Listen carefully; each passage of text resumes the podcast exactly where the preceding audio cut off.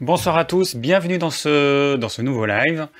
On est le mardi 12 euh, novembre 2019 et ce soir on va parler beauté, on va parler vieillissement prématuré, on va parler jeunesse et de tout un tas de choses.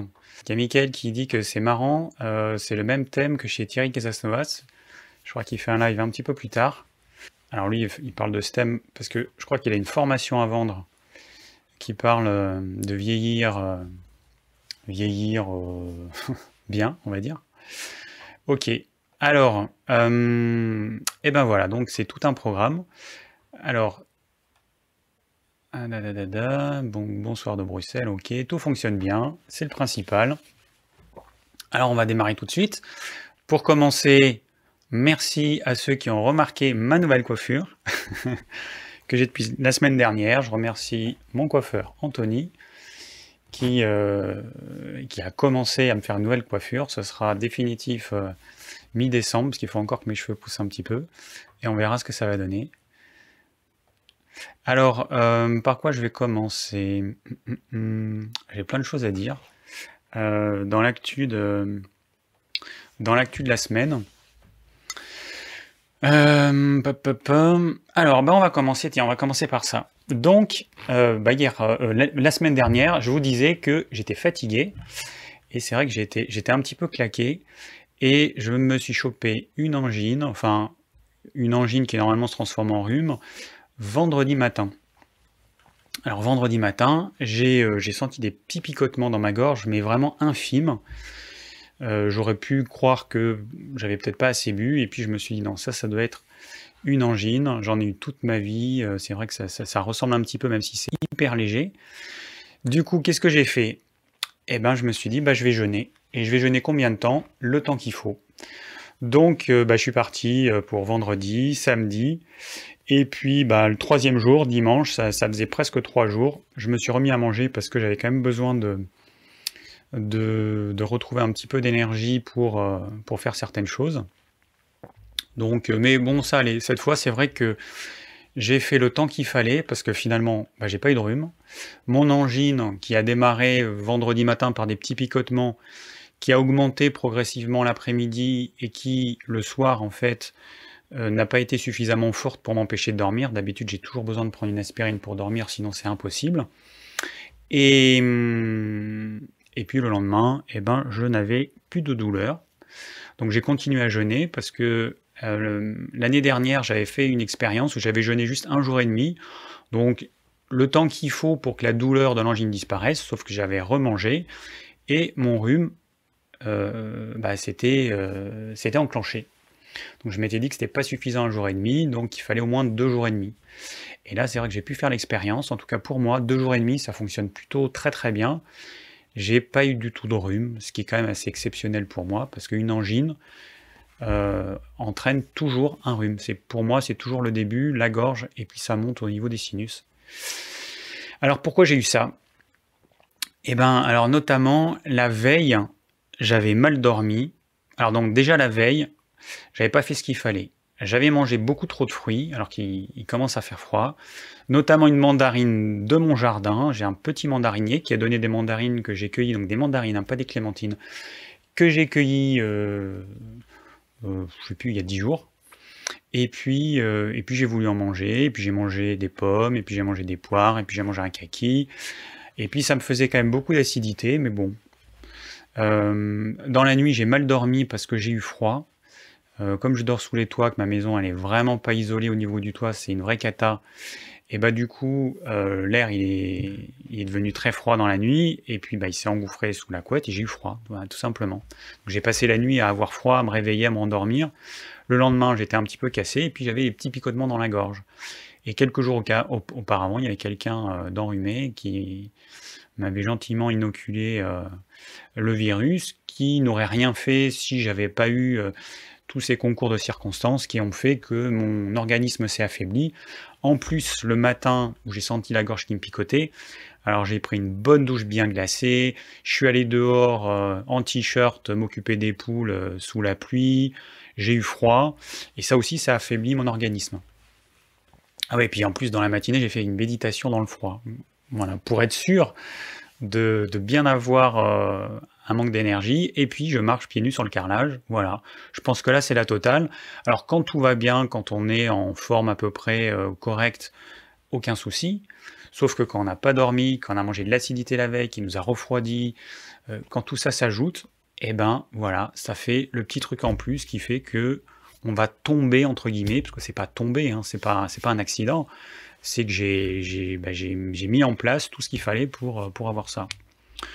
Donc euh, voilà, donc j'ai fait bah, le jeûne et puis et puis voilà une bonne reprise alimentaire progressive, ça c'est le plus important. Je le répéterai jamais assez. Quand vous faites un jeûne, le plus important, c'est pas le jeûne, parce que le jeûne, c'est pas compliqué, c'est vous mangez rien. Donc, c'est pas compliqué de jeûner. Vous mangez rien, vous vous reposez, vous faites des siestes, vous dormez, vous évitez de faire travailler votre ciboulot, vous mettez tout au repos si possible. Et ça, c'est pas compliqué. Ce qui est plus compliqué, c'est la reprise alimentaire. Il y a beaucoup de gens qui font une reprise alimentaire catastrophique et qui vont casser tous les bénéfices du jeûne. Donc voilà, donc la reprise alimentaire, je l'ai bien faite sur deux jours. Et euh, bah, du coup, voilà, tout s'est bien passé. Donc euh, c'était un petit exemple. Hein. Bon, mon but c'est pas de euh, quand je si si, j'ai un truc, si je tombe malade, bah je vous le dis parce que je suis pas infaillible loin de là. Bah je voilà, j'ai des trucs comme tout le monde. Simplement, bah, je vous partage mon expérience. Je vous dis ce qui s'est passé, ce que j'ai fait, ce qui a fonctionné ou ce qui n'a pas fonctionné. Ça peut vous servir d'exemple, ça peut vous inspirer, c'est le but en fait. Hein. Voilà, tout simplement. Alors, je vais rebondir sur une question qui m'a été posée tout à l'heure par Dan, qui me dit euh, Alors, euh, bonjour et merci pour votre réponse. Donc, j'avais répondu euh, à une question, peu importe. Je me demande comment vous sont venus tous les conseils que vous donnez. Vous avez une formation, l'expérience, l'observation quelle base scientifique est vérifiable? On entend tellement d'affirmations contradictoires qu'on ne sait plus quoi penser. Par exemple, le petit déjeuner est le repas le plus important de la journée, ou au contraire, on peut le zapper. Alors, n'y voyez aucune enfance, je cherche simplement à m'y retrouver, et je dois admettre que vous êtes très convaincant. Alors le côté convaincant, euh, c'est pas, c'est pas, hum, comment dire, faut pas forcément se fier à ça. Il y a des personnes qui sont très convaincantes et qui peuvent dire des bêtises. Je pourrais être très convaincant et peut-être que je dis plein de bêtises, hein, qui sait. Bon, alors on, pose souvent ce type de questions. Alors des fois de façon un peu plus triviale du style euh, euh, T'es qui T'es qui toi pour donner des conseils? Bon, je renvoie gentiment la personne à ma vidéo de présentation puisque j'explique un petit peu tout. Et euh, voilà. Bon, bah, j'ai fait une formation de naturopathie à la base, hein, qui a démarré en 96. J'ai fait dans deux écoles différentes. Ça m'a apporté certaines bases. Ensuite, ce que j'ai fait, bah, c'est que j'ai lu énormément. J'ai lu beaucoup, beaucoup, beaucoup de livres. J'ai, et puis, je suis curieux, je suis curieux de tout. J'ai une formation scientifique puisque à la base j'ai une licence de physique et application. Et c'est après cette licence que, euh, bah, que j'ai décidé de faire des études de naturopathie. Donc c'est vrai que je suis un scientifique de base, hein. je ne suis pas du tout un littéraire, je suis voilà, euh, j'ai besoin quand même qu'il y ait euh, qu'il y ait des preuves, c'est important pour moi et je suis un vrai scientifique, c'est-à-dire je me pose des questions quand je comprends pas quelque chose, eh ben j'essaie de comprendre pourquoi, j'essaie de comprendre ce qu'il y a derrière j'essaie de ne pas être un scientifique fermé buté comme le sont certains. C'est-à-dire qu'il y en a certains, euh, ils, ont une, vision des choses, ils ne veulent pas en sortir. Eh ben, j'essaie de, euh, bah, quand je me plante ou, euh, quand ma vision n'est pas adaptée, bah, j'essaie d'en sortir, j'essaie de, comprendre les choses. Alors après, quand il y a deux choses contradictoires, Dan, bah, c'est simple, tu peux en faire l'expérience. Moi, je vais donner mon expérience. Mais c'est mon expérience. Alors, c'est pas que mon expérience personnelle, parce que vu que je suis naturopathe, j'ai une expérience de thérapeute. Donc, c'est aussi l'expérience des patients.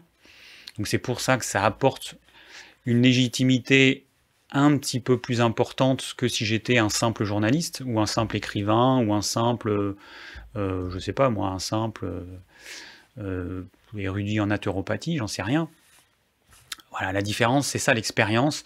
Quand vous côtoyez des personnes qui sont différentes, de tempéraments différents, qui ont, qui ont un vécu différent, et, et donc quand vous pouvez reproduire certaines choses, euh, un certain nombre de fois, bah, du coup, c'est vrai qu'au bout d'un moment donné, vous êtes obligé de vous dire, oui, c'est vrai que dans un certain nombre de cas, il y a ça qui fonctionne pour tel type de personne, dans d'autres cas, bah, ce sera autre chose, etc. Donc le petit déjeuner est le plus important de la journée. Alors, je ne veux pas euh, spoiler ma prochaine vidéo que je vais faire sur le jeûne intermittent, mais, euh, mais en gros, ça dépend. Voilà, le petit déjeuner, ça dépend. Ça dépend des personnes. Un petit indice. Selon la chronobiologie, alors on a tous plutôt un tempérament chronobiologique. Alors il y en a cinq. J'en avais parlé il y a l'année dernière, je crois, fin 2018. Euh, donc l'auteur il utilise des noms d'animaux. Moi je suis plutôt lion. Il y a le loup, l'ours, le dauphin et le dernier, je ne me rappelle plus. Et en fait, ce qui est intéressant dans cette typologie, c'est que on tient compte de la chronobiologie, c'est-à-dire des rythmes du matin au soir. Il y a des personnes qui sont plus du matin, d'autres qui sont plus du soir. Il y a des personnes qui auront plus d'énergie le matin, donc qui seront plus à même notamment de digérer un bon petit déjeuner, alors que d'autres, si on leur donner un petit déjeuner le matin, mais elles vont mettre toute l'après-midi pour le digérer, ça va pas du tout passer.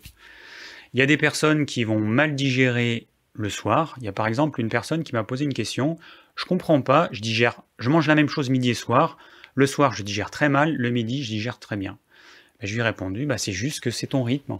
Ton rythme, c'est que tu as ton max d'énergie digestive qui est là le midi. Le soir, tu n'en as plus. Donc le soir, soit tu manges pas, soit tu manges vraiment pas grand-chose, si tu veux vraiment manger quelque chose. Voilà, on a tous un rythme. Et donc, pour revenir à l'histoire du petit déjeuner, eh ben, si une personne qui a son max d'énergie le matin, bah, ce serait peut-être stupide de sauter le petit déjeuner et d'avoir, par exemple, un gros repas le soir. Donc, encore une fois, ça dépend. Ça dépend. Hein, comme dans. ça me fait penser au, Père Noël est une ordure. Quand tu as rempli la case, mais ça dépend. Et, l'autre, il lui dit à côté, eh ben oui, ça dépend, ça dépasse, fallait juste répondre oui ou non. Donc, ça dépend. Voilà, c'est un petit peu ça euh, qu'on a souvent, mais euh, vous ne pourrez pas y couper. Hein. N'y a pas de, solution miracle pour tout le monde. Alors, il y a Clem qui me dit combien avez-vous eu au baccalauréat, David? Euh, si mes souvenirs sont bons, j'ai eu 13,5. Et j'ai eu, bah, j'ai eu un, moi j'ai passé un bac C, j'ai eu une bonne note en maths et une bonne note en physique. J'ai dû avoir 18,5 en maths et en physique, je sais plus, 17,5. Euh, donc ce qui m'a permis d'aller en maths sup. Voilà. Alors, euh, bon, j'essaie de lire un petit peu vos commentaires en même temps. Alors, il y a Purple 7, ou, enfin, je, prononce comme ça, j'imagine que ça se comme ça. Tu penses quoi, s'il te plaît, du végétarisme et du véganisme? Alors, j'ai mis à jour le programme des lives, pas le prochain, mais dans deux semaines. On va parler de végétarisme, de végétalisme, de véganisme. Je, du coup, bah, je, répondrai à cette question à ce moment-là et vous poserez vos questions à ce moment-là sur ce sujet-là. Il y a plein de choses à dire. Alors, à ce sujet-là, j'ai regardé le documentaire de Netflix qui s'appelle The Game Changers. Donc il y a... Qui c'est qui m'a posé cette question? Peut-être Isabelle qui m'a demandé mon avis sur ce documentaire. Alors je sais plus si c'est Isabelle ou quelqu'un d'autre, je suis désolé si je me trompe. Euh, The Game Changers. Alors c'est un documentaire euh, qui est intéressant. Euh, alors, c'est quoi ce documentaire? Donc vous, vous l'avez peut-être pas vu, sûrement pas vu, mais euh, sur YouTube, dès qu'il est sorti, bah il y a eu beaucoup de beaucoup de choses qui ont été dites. Il y a certains, certaines personnes qui ont déjà fait des, des vidéos en donnant leur avis dessus. Alors c'est quoi en gros? Bon, je vais quand même vous dire un peu le truc, c'est simple. C'est pro-végétalisme. Euh, hein. En gros, le documentaire il nous explique que des sportifs végétaliens euh, sont aussi bons grâce à ce régime alimentaire. Alors, quand, on regarde le documentaire, et si on s'amuse à regarder, enfin à lire les études, parce qu'ils nous mettent des études, mais qui, euh, qui a regardé ce documentaire lit les études qu'ils affichent pour voir exactement ce que démontre l'étude Bah, il n'y en a pas beaucoup. Mais il y en a certains qui l'ont fait, comme Julien Vénesson, que j'aime beaucoup. C'est vraiment un mec qui a vraiment une grande connaissance. C'est un journaliste, un écrivain, euh, bon, il a une chaîne YouTube, mais euh, bon, c'est pas, c'est pas trop son truc, quoi. Il n'est pas là pour faire des vidéos euh, régulièrement comme moi je le fais, mais il n'empêche qu'il a fait une vidéo dans laquelle il donne son avis sur, sur ce documentaire. Super intéressant. Je vous mettrai le lien dans le replay. Et il y a une autre vidéo que j'ai vue aussi qui a été faite par Fitness Logic que je connaissais pas du tout. je vous mettrai le lien aussi. Et donc ils ont bien décortiqué le truc, ils sont allés voir les études, ils ont tout lu et tout super intéressant. Et donc, ils donnent leur avis sur, euh, bah, sur ce documentaire qui est vraiment la propagande, avec beaucoup de mensonges, beaucoup de choses fausses, beaucoup de mauvaise foi. Sauf que euh, quand on le regarde, eh ben on, se fait avoir, quoi. C'est infime. Ce documentaire, il a été produit par James Cameron, hein, celui qui a fait euh, Avatar, Titanic et Alien et tout un tas de films que j'ai beaucoup aimé par ailleurs. Et il a investi, James, Cameron, 140 millions de dollars dans une société qui fabrique quoi? Des aliments végétaliens. Euh, en fait, il, cherche à fabriquer une super protéine végétale. Voilà. Donc forcément, il n'est pas neutre. Hein, euh, et euh, bah, le but, c'est de ne pas dire certaines choses qui, bah, forcément, ça casserait un petit peu ce mythe. Alors, bon, dans, ce documentaire, on va nous dire que. Alors, ils, vont comparer omnivore et, euh, et végétalien, en gros. Sauf que pour eux, omnivore, c'est une personne qui mange fast-food, qui mange des hamburgers, qui mange des trucs frits avec des frites, qui mange pas de légumes et des produits ultra transformés. Voilà, ça c'est leur notion de l'omnivore. Et, et, puis le végétalien, lui, il va manger alors, ils nous font croire que le végétalien, c'est quelqu'un qui va manger que des légumes, que des céréales et que des légumineuses. Sauf que les sportifs qui donnent en exemple, c'est pas du tout ce qu'ils mangent. Hein, ils mangent pas que des légumes, ils mangent des produits faits en laboratoire. Je vais, je vais en revenir un peu plus tard, mais bon. Donc déjà, ils partent sur un, sur un truc qui est complètement faux. Euh, moi, je suis omnivore. Je mange, je pense, 80% de végétaux ils n'en parlent pas du, tout dans le reportage parce qu'évidemment, ça casserait tout leur truc. Euh, donc, je rappelle juste, être omnivore, hein, ça ne veut pas dire ne pas manger de légumes. Être omnivore, ça veut dire qu'on mange de tout, qu'on choisit ce qu'on mange et, qu'on se prive de rien, en gros. Voilà, on a tout à disposition et on prend en fonction de ses besoins, en fonction des besoins de son corps, ce qu'il nous faut, tout simplement. Alors, euh, bon, alors, après dans le docu, euh, on nous montre qu'on peut être vegan et continuer à manger des burgers, des pizzas. Eh ben oui, forcément, puisque euh, notamment James Cameron qui, qui cherche à faire une protéine végétale, son but, eh ben, c'est de créer une matière première supposée healthy, healthy, qui va rentrer dans les hamburgers et dans toute la junk food américaine et du monde entier, c'est son but en fait. C'est en gros c'est de vendre de la merde végétale. Voilà, en gros c'est ça. Enfin en tout cas moi c'est ma conception des choses parce que entre un légume brut, une céréale brute, une légumineuse brute et l'espèce de cochonnerie qu'ils vont nous fabriquer en labo, eh ben il y, euh, a, y a un monde quoi. Ça n'a rien à voir. Donc, euh, et d'ailleurs, euh, euh, Julien Vénesson, il, le dit bien, hein, les études montrent, ils sont amusés à faire des études, un vegan qui mange des produits bruts, un vegan qui mange des produits industriels et transformés, le vegan qui mange des produits industriels et transformés, il a autant de cancers, de maladies cardiovasculaires qu'un omnivore qui mange de la junk food. Donc c'est pas parce qu'on mange des produits 100% végétaux. Si vous mangez en tant que vegan, en tant que végétalien, des produits transformés ou ultra transformés, ce sera aussi nocif que euh, bah, qu'un omnivore qui mange ça plus des produits animaux. Il n'y a aucune différence. Alors ensuite, qu'est-ce que j'ai mis? Euh, Ah ouais, même une salade, ils disent dans le docu, même une salade iceberg contient plus d'antioxydants que du saumon et des œufs. c'est débile en fait. On sait que les antioxydants, ils sont fabriqués par les végétaux pour lutter contre euh, les microbes, les insectes. Donc, les antioxydants, euh, forcément, on va en trouver plus dans les végétaux. Donc, comparer un végétal et un produit animal, même s'il y a quand même des antioxydants dans certains produits animaux, mais c'est complètement débile. Hein. On compare ce qui est comparable. Donc euh, voilà. Mais bon, les gens, ils sont, ils sont avoir en fait. Quelqu'un qui ne connaît pas tout ça, il va se faire avoir. Il va voir le documentaire, il va se faire avoir sur chaque truc. Euh, ah oui, encore un autre truc. Une preuve, alors ils disent, une preuve que l'humain est fait pour être végétalien, c'est la vitamine C, parce que l'humain n'est pas capable de fabriquer la vitamine C. Donc ça prouve bien qu'il faut qu'il mange des végétaux, parce que la vitamine C, on la trouve que dans les végétaux. Ce qui est faux, puisqu'on la trouve aussi dans le foie, par exemple, des animaux.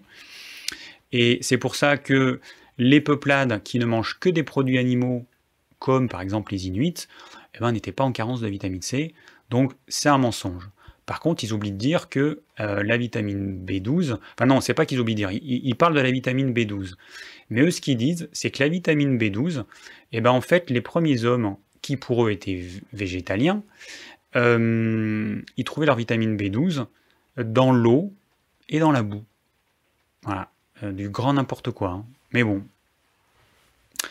Voilà, plus c'est gros, plus ça passe. Après, ils avancent des chiffres complètement bidons, 40% en plus de cancer à la prostate quand on mange de la viande.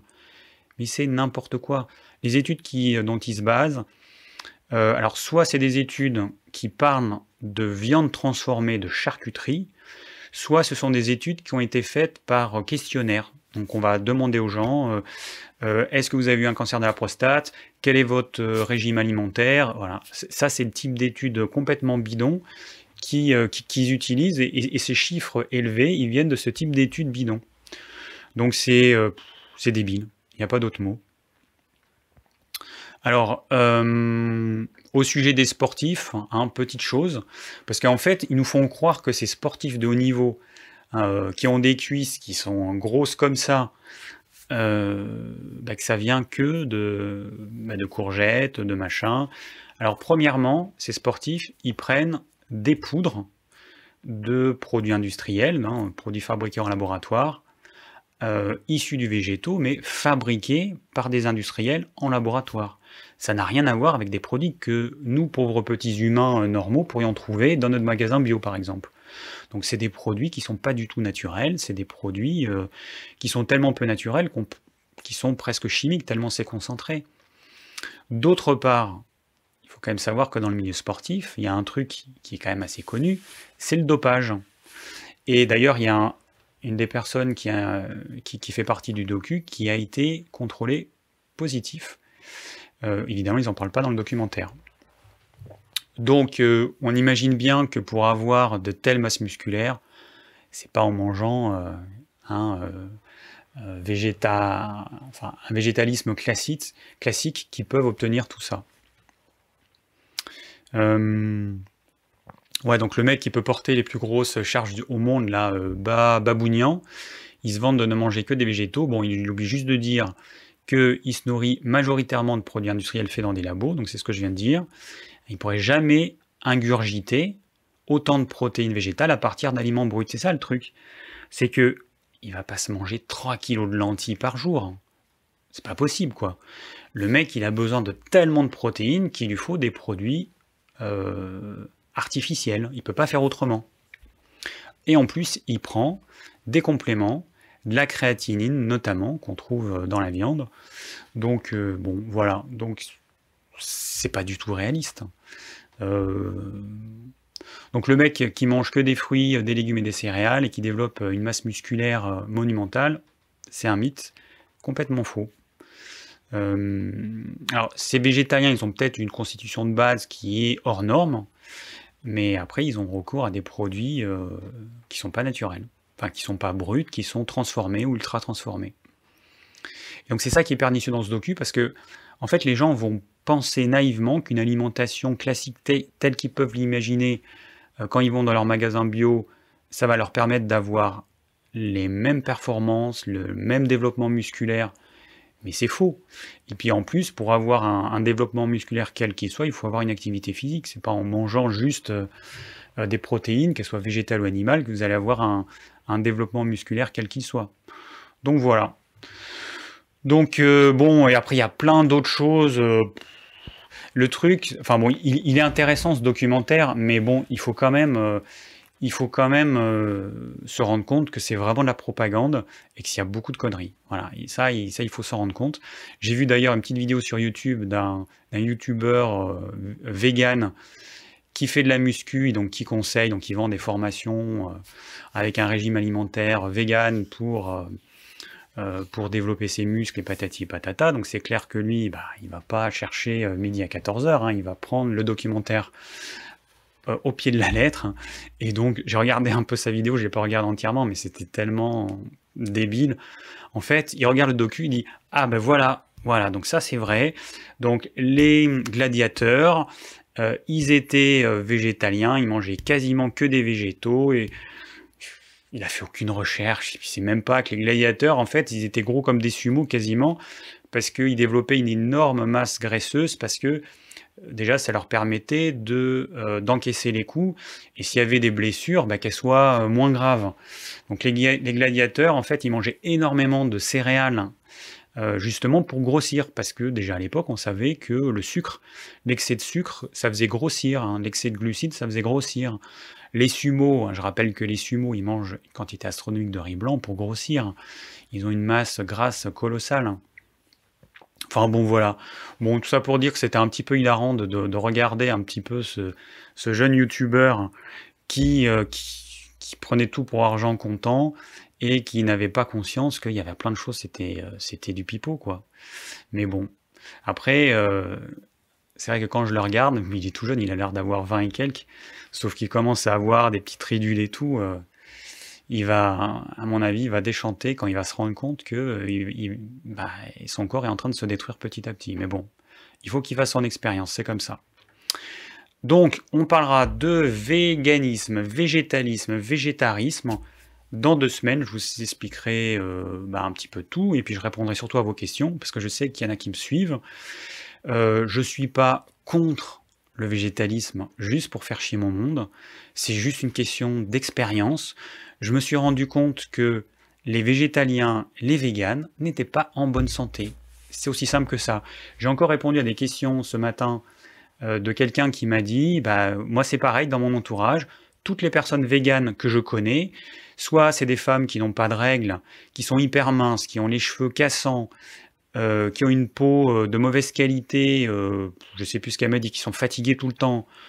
Oui, mais bon, c'est la, la réalité, c'est la réalité de ce qu'on voit euh, en tant que naturopathe, il n'y a rien d'extraordinaire. Donc euh, voilà, donc c'est la réalité. Donc moi je ne suis pas contre, moi je suis pour. Si on pouvait tous se passer de produits animaux, ce serait génial. Mais l'expérience, moi, m'a montré que sur le long terme, ça ne fonctionne pas. Sur le long terme, ça ne fonctionne pas. On voit, d'ailleurs, je vais juste finir là-dessus. Euh, j'ai commencé à voir envoyé spécial euh, sur, euh, je me rappelle plus le titre, enfin, euh, manger de la viande ou ne pas manger de la viande, je me rappelle plus le titre exact. Et donc dans le premier reportage, il y a une végane qui va passer 48 heures avec un boucher meilleur ouvrier de France. Et cette végane, ça fait 10 ans qu'elle est végane, donc je sais pas, elle a l'air d'avoir à peu près 50 ans. Donc elle a commencé à être végane à 40 ans, on va dire à peu près. Donc ça veut dire qu'elle a été omnivore pendant 40 ans. C'est grâce à ça en fait qu'elle vit aujourd'hui, elle s'en rend pas compte. Mais on ne peut pas être végétalien de la naissance, c'est pas possible. Les personnes qui, ont tenté le coup, pardon, les personnes qui ont tenté le coup, Robert Masson, lui, les a eu en consultation. Il a eu des parents qui sont amusés, donc des parents végétaliens, qui sont amusés à, euh, alors qui allaitaient leur enfant, et ensuite qui sont amusés à les nourrir qu'avec des végétaux c'était des enfants qui étaient dans un tel état, on aurait dit, enfin bon, c'est pas moi qui l'ai vu, hein, c'est Robert Masson, il le relate dans ses livres, mais euh, comme les gamins qu'il y avait dans les années 80 au tiers-monde en Éthiopie, quoi. C'était, c'était la, catastrophe. Hein. Donc, euh, donc voilà, donc les véganes qui deviennent véganes aujourd'hui, mais qui ont eu une, longue vie d'omnivore, bah, eux, ils vont limiter la casse. Ils vont avoir des soucis de santé, ça c'est à peu près évident, mais ils vont limiter la casse. Mais les jeunes filles qui commencent à être véganes à 15 ans, c'est des personnes qui vont se flinguer leur organisme et, euh, qui, euh, bah, qui s'en rendront compte trop tard. Voilà. Euh, alors je regarde juste un peu vos commentaires. alors, alors Louboutin qui me dit Tu parles souvent de prendre une protéine animale à chaque repas mais ce n'est pas excessif. En été, par exemple, je mange une salade bien garnie et des fruits, melons pas secs. Mais ça, ça dépend, ça dépend de chacun en fait. Ça dépend de votre tempérament. Il y a des personnes qui vont être capables d'assimiler les protéines végétales. Bon, plutôt pas mal. Tempérament sanguin, ils ont une grande force digestive eux, ils vont être capables de, se dépatouiller avec les protéines végétales. Et puis à l'opposé, on, va avoir des tempéraments qui n'en sont pas du tout capables. Donc euh, il faut que vous sachiez, vous, comment vous êtes. C'est simple. Suivez un régime végétalien pendant un mois. Mesurez votre masse grasse et votre masse maigre, hein, avec une, par exemple une balance à impédance mètre qui n'est pas du tout précise, mais qui va vous donner les variations. Au bout d'un mois, si vous avez perdu de la masse maigre, eh ben, si vous avez perdu notamment du muscle et, euh, des os, hein, parce que c'est ça la masse maigre, eh ben, vous pouvez vous dire que vous assimilez mal les protéines végétales. Donc, eh ben, il faut que vous mangez des protéines animales. Et après, quelle quantité? Ben, Ça dépend. Ça dépend de votre activité physique, ça dépend de votre tempérament. Il faut que vous fassiez l'expérience. Personne ne pourra vous dire à votre place la quantité que vous devez manger. Donc, moi, c'est des conseils généraux. C'est toujours compliqué de parler à des milliers de personnes et de dire toi, il faut que tu manges ça, toi, il faut que tu manges ça, toi, il faut que tu manges ça. C'est impossible. On peut faire ça qu'en consultation. En consultation, je pose des questions à la personne. Et du coup, j'arrive à dire, bah, toi, a priori, il faudrait que tu prennes une protéine animale par jour ou une, deux fois par jour. Mais sinon, vous vous rendez bien compte que dans les vidéos, je donne des conseils généraux. C'est à vous de voir après. Donc, euh, alors on peut associer protéines animales et protéines végétales. On peut faire euh, un repas euh, avec des protéines animales, un autre avec des protéines végétales. En fait, c'est à vous de faire comme vous voulez. Vous allez tester, vous allez voir comment vous sentez. Est-ce que vous vous sentez mieux? Donc, il faut que vous fassiez quand même ça sur plusieurs semaines pour voir une évolution. Est-ce que votre énergie reste constante? Est-ce qu'elle diminue? Est-ce qu'elle augmente? Est-ce que vous digérez mieux? Est-ce que vous digérez moins bien? Est-ce que vous perdez de la masse maigre? C'est à vous de faire des tests. Euh, je sais que tout le monde cherche une solution euh, clé en main, mais ça n'existe pas. Il faut que vous testiez parce que, euh, ça dépend de votre tempérament. Voilà. Bon, on en est où? Ah ouais, alors juste un petit truc pour finir sur l'actu de la semaine. L'histoire de... Comment elle s'appelle? Ah oui, Julie Graziani. Le dérapage de, Julie Graziani. Je ne sais pas si vous avez entendu parler de ça. Bon, alors c'est pas sur le truc qu'elle a dit. Bon, euh, c'est une jeune femme qui est apparemment membre du FN, enfin le Rassemblement National. Hein, il change de nom, mais bon, la philosophie c'est toujours la même. Et qui a dit notamment que quand on est au SMIG, on ne divorce pas, hein, ou bien que euh, la femme en question qui avait deux enfants, bah, elle avait qu'à faire des études. Enfin bon, voilà, c'est quelqu'un qui, est complètement déconnecté de la réalité, euh, qui, bah, qui montre qu'elle est euh, complètement en manque d'empathie. voilà. Alors, d'ailleurs, une petite remarque, son, enfin moi je serais son mari, hein, le mari de cette femme qui qui, a dit ces, grosses conneries, je me dirais putain, mais ma femme a dit ça, euh, quand on est au SMIG, euh, faut pas divorcer, ça veut dire que peut-être qu'elle reste avec moi que pour mon argent. Voilà, bon, juste petite remarque en, passant. Euh, alors, ce qu'il faut savoir, c'est que, en fait, ce type de discours, bon, c'est, bon, peu importe, hein, mais, enfin, si, bon, c'est important, mais derrière, en fait, il y a tout un truc, euh, toute une manipulation, en fait. Euh, alors, premièrement, il y a ce que cette personne dit tout haut. Il y en a d'autres qui le pensent, mais qui n'oseront jamais le dire. Et du coup, quand dans les médias, on entend des personnes dire des, saloperies pareilles, eh ben, il y a des personnes qui, vont se dire Ah ouais, bah, ouais bah, moi je suis d'accord avec elle, je suis tout à fait d'accord. Et en fait, il y a tout un tas de gens qui vont, euh, qui vont, bah, qui vont penser que comme quelqu'un le dit à la télé, bah, ce qu'ils pensent eux, finalement, euh, bah, c'est pas si mal. Et en fait, ça va, euh, ça va, je pense qu'on va faire en sorte que ce type de, d'avis, bah, il se développe de plus en plus. Et puis, il y, a un autre truc, c'est que le FN, il utilise certains de ses membres pour transmettre une propagande haineuse. Et alors, en faisant ça, comme c'est des membres qui sont pas importants, eh ben, les membres haut placés du parti, eux, ils sont intouchables, hein, ils sont pas touchés, puis ils peuvent toujours dire c'est pas de notre faute. Hein, euh, si euh, cette euh, Julie a dit ça, bah, il faut s'en prendre à elle. Nous, on n'y est pour rien. mais voilà, et c'est le type de technique qui est utilisé, hein, juste pour rappeler, par Hitler avant la Seconde Guerre mondiale, donc il y a, il y a déjà plus de 30 ans. Voilà, donc c'est une espèce de, moyen qu'utilise le Front National pour, euh, pour faire en sorte que ces idées haineuses deviennent acceptables dans la société. Parce qu'à un moment donné, il y aura plus de gens, de plus en plus de gens qui vont penser ça. Et, euh, et puis on le voit, on le voit avec euh, tout un tas de manifestations, toutes les choses qui sont dites, c'est affolant. Voilà, donc c'était juste une petite remarque que j'ai eue par rapport à, par rapport à ça, alors, euh, plaf, plaf, plaf. Bon, bah, on est bon. Hein on va passer aux questions sans plus attendre. Je regarde juste... Euh, je regarde juste vos petites questions.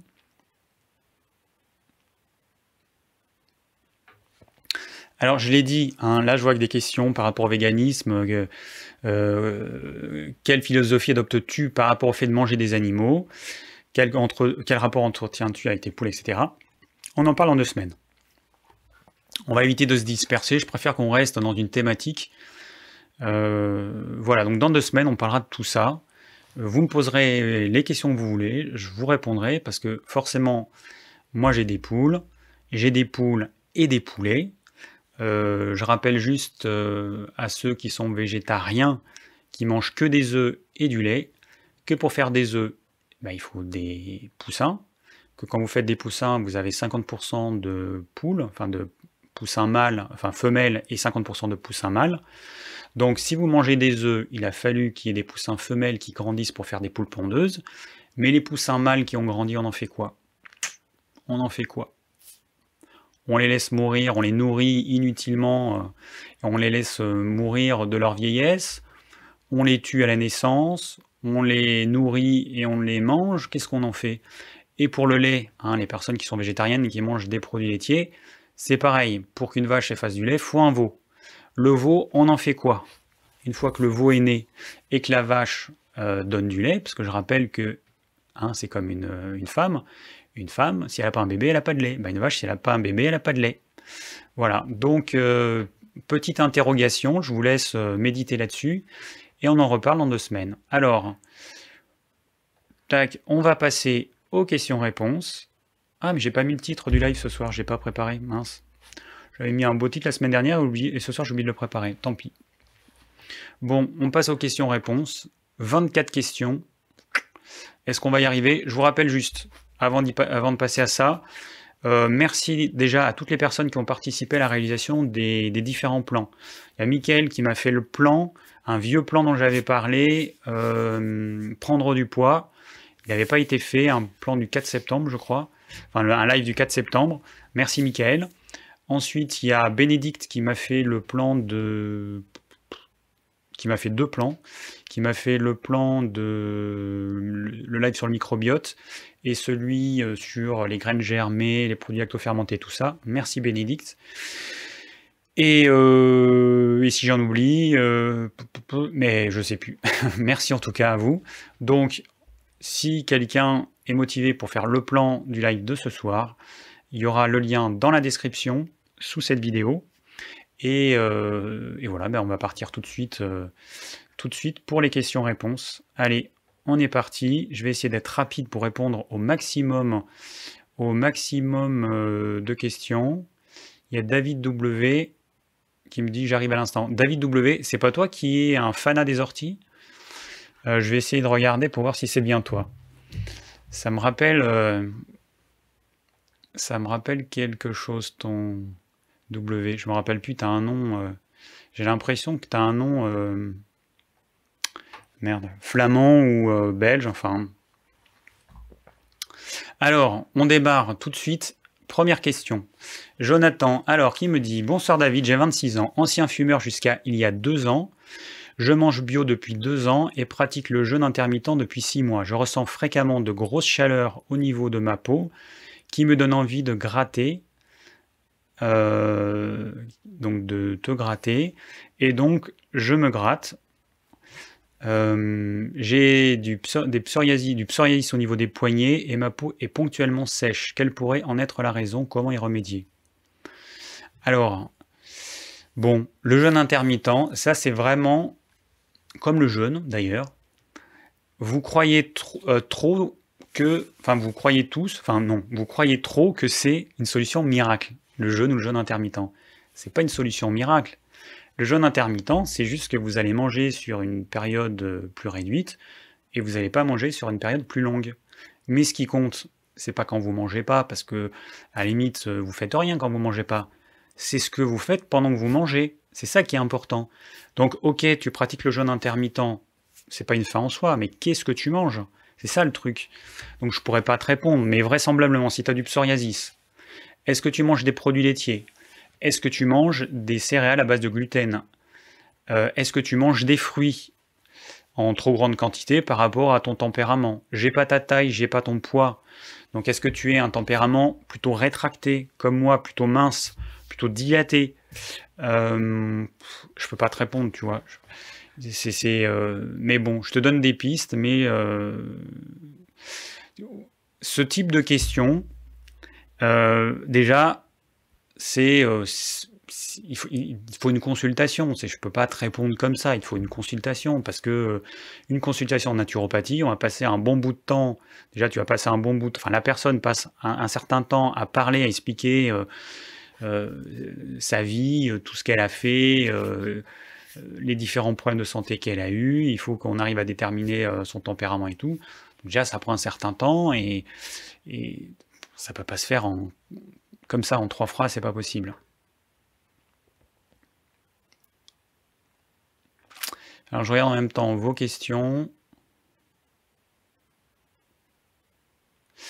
Ah oui, David W.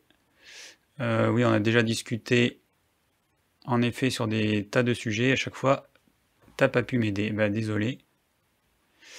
Euh, bon, je vais pas lire tout ce que vous mettez parce que sinon on va pas s'en sortir. Enfin, en moi.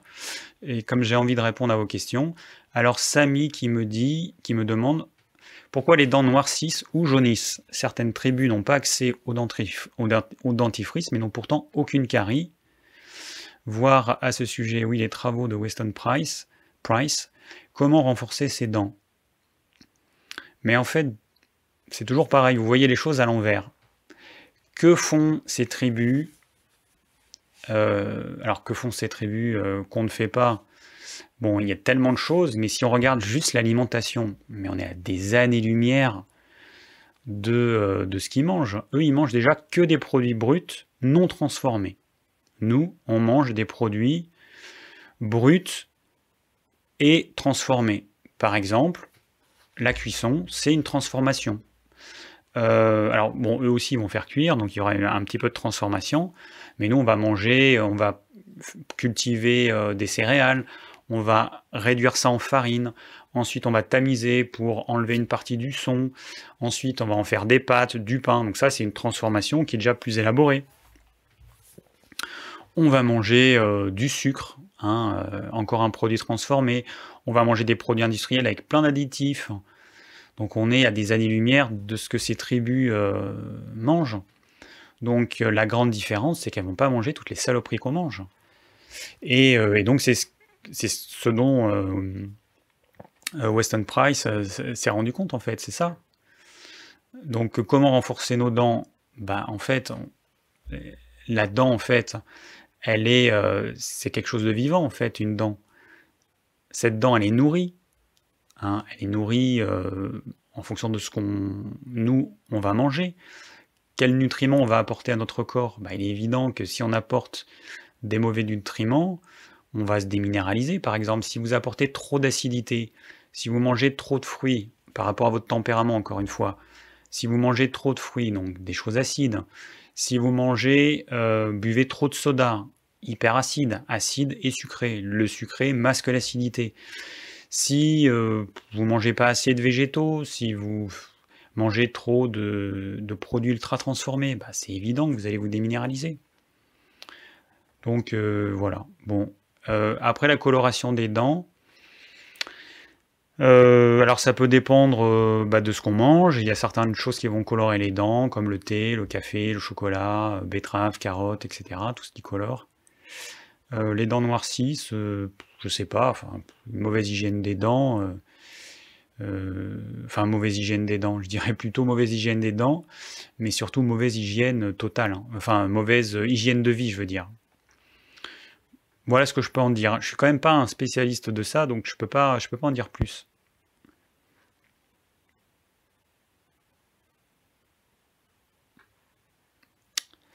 Alors, bon, toi je te passe. Christophe Alain, euh, on verra après, parce que vous avez fait des trucs super longs et je sais pas si c'est pour ce G. Donc, suivant. Euh, Hug, coucou David, que conseillez-vous l'été pour protéger la peau des UV Est-ce vraiment nécessaire de mettre une crème solaire bio ou faite maison? Euh, J'imagine que vous dire par mois. Pour des journées classiques comme aller au travail, marcher une heure, jardiner. Merci pour tout ce que vous faites. Je ne manque jamais une de vos vidéos. Donc merci pour, pour bah, merci de me suivre. Voilà. Alors,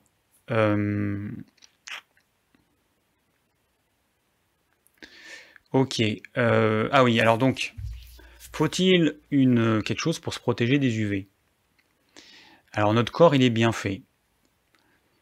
Quand on s'expose au soleil, en fonction de notre type de peau, eh ben notre peau va réagir.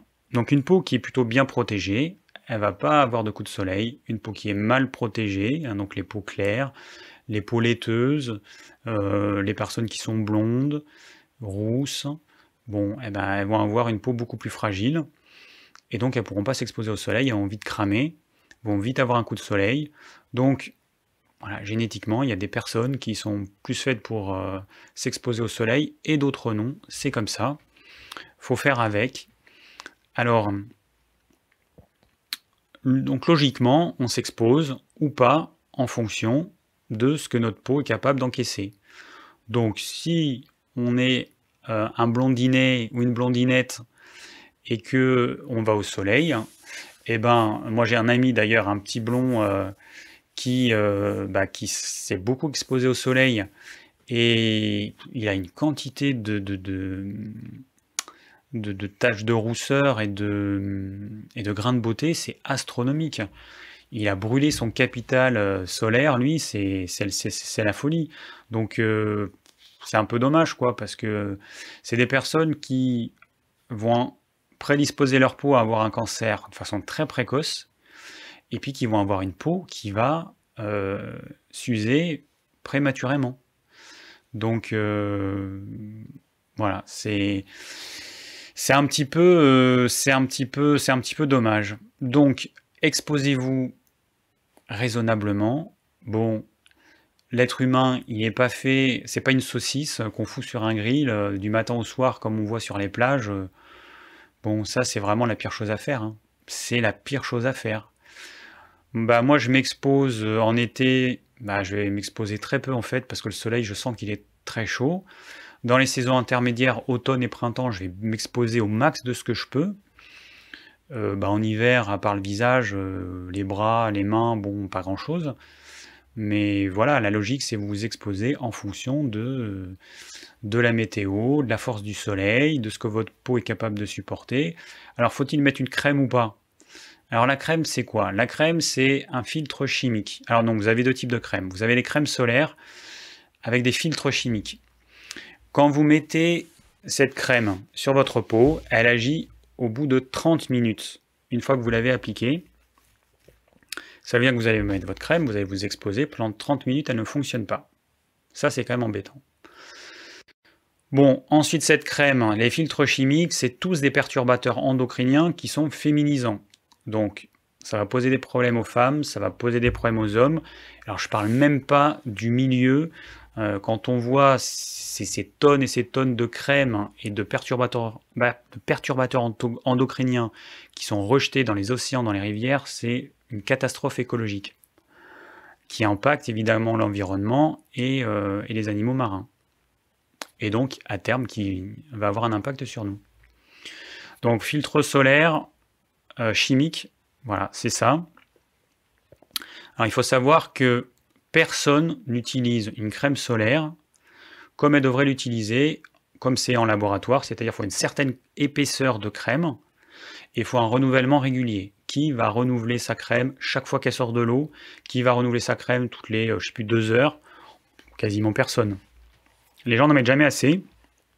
Donc déjà, la protection par rapport à ce qui est attendu, elle est beaucoup plus faible. Ça veut dire que vous allez avoir une partie des UV qui vont traverser euh, la peau, qui vont atteindre les cellules et qui vont, euh, bah, détruire l'ADN des cellules, puisque c'est ça qui se passe, et qui vont favoriser les cancers et qui vont entraîner un vieillissement prématuré de votre peau dans tous les cas.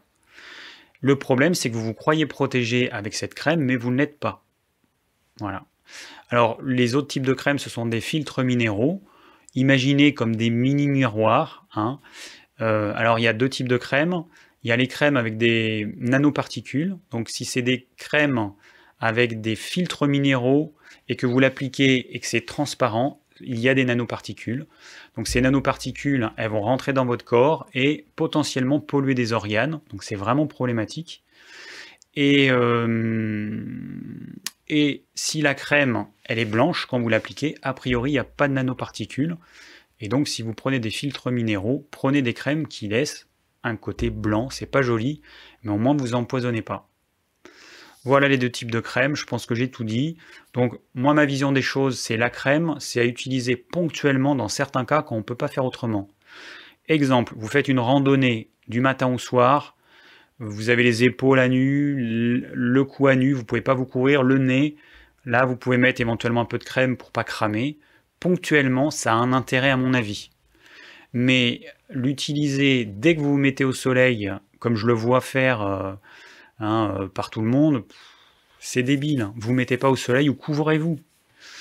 Voilà. Et de toute façon, en ce qui concerne, l'usure prématurée de votre peau, vous n'y échapperez pas, crème ou pas crème.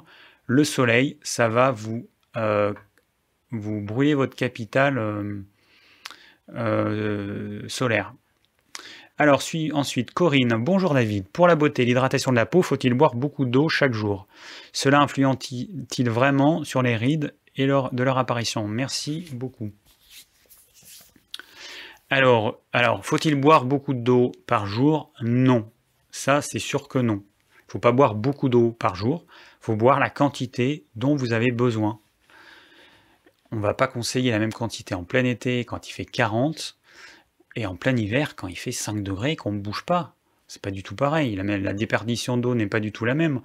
De la même façon que quelqu'un qui fait, euh, je sais pas moi, euh, deux heures de sport par jour, quelqu'un qui reste assis dans son canapé euh, du matin au soir ou dans son, je dans son siège au bureau, il va pas dépenser la même quantité d'eau, on est d'accord. Donc non, il faut la quantité d'eau qui est nécessaire et suffisante, pas plus. Voilà, c'est tout. Alors il y a un truc qui est génial, je, pense que vous ne connaissez pas ce truc, je vais, vous apprendre quelque chose, c'est ben, qu'on a la sensation de soif. Voilà. Quand on a soif, on boit, quand on n'a pas soif, on ne boit pas. Si on a très soif, ben, c'est qu'on n'a pas assez bu, donc on aurait dû boire un petit peu avant. Voilà, c'est aussi simple que ça. Donc, euh, et en ce qui concerne la peau, bah, euh, si vous buvez pas assez et que vous êtes déshydraté, bah, votre peau elle va être déshydratée, donc elle va être toute, euh, toute plus fine, et du coup il y a, des rides qui vont apparaître. Sauf que ces rides, c'est des rides de déshydratation, dès que vous allez boire à nouveau suffisamment, eh ben, elles vont disparaître, donc c'est pas des vraies rides. Il faut boire ce, qui, ce dont votre corps a besoin, euh, c'est tout. Voilà.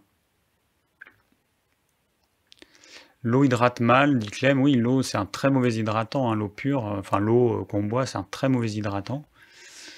Si vous voulez bien vous hydrater en buvant de l'eau, il faut rajouter un petit peu de sucre et un petit peu de sel. Sinon, bah, l'idéal, c'est de manger l'eau qu'il y a dans les fruits et les légumes. Si vous mangez beaucoup de fruits et beaucoup de légumes, euh, avec une crudité, avec des fruits de saison frais, des légumes cuits, bah, vous allez avoir beaucoup d'eau. Là, en hiver, moi, je me fais des bouillons, des potages et tout, mais c'est trop bon. Une bonne assiette de bouillon en entrée. Alors, ce que je me fais en ce moment, ce que j'aime beaucoup, c'est un peu style euh, soupe miso. Donc, je me fais un bouillon avec des légumes, carcasse euh, de volaille, et hum, je me mets quelques louches de bouillon bouillant, un petit peu de miso, et puis des trucs crus que je mets dans le bouillon bouillant.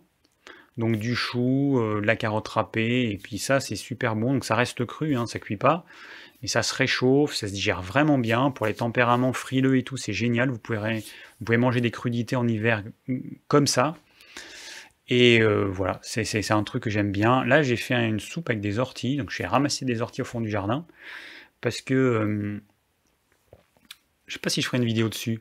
En fait, il y a... Je crois que c'est David, un, David euh, qui m'a posé des, des, questions et qui toujours me parle des orties. Il me dit c'est riche en protéines et tout. Et en fait, je lui ai répondu euh, dernièrement en lui disant oui mais bon c'est riche en protéines végétales ok euh, non il m'a dit ça contient tous les acides aminés essentiels je dis ok alors je vais pas les vérifier ok mais ce qui compte c'est les acides aminés qui sont en plus faible quantité parce que s'il n'y en a pas assez de ceux euh, parmi tous les acides aminés essentiels, parmi les 8, si on en a un qui est en quantité trop faible par rapport à nos besoins, ben on sera quand même carencé. Et donc je suis allé vérifier, et finalement, l'ortie, elle contient tous les acides aminés essentiels, et si on mange suffisamment d'ortie, il faut en manger beaucoup. Hein.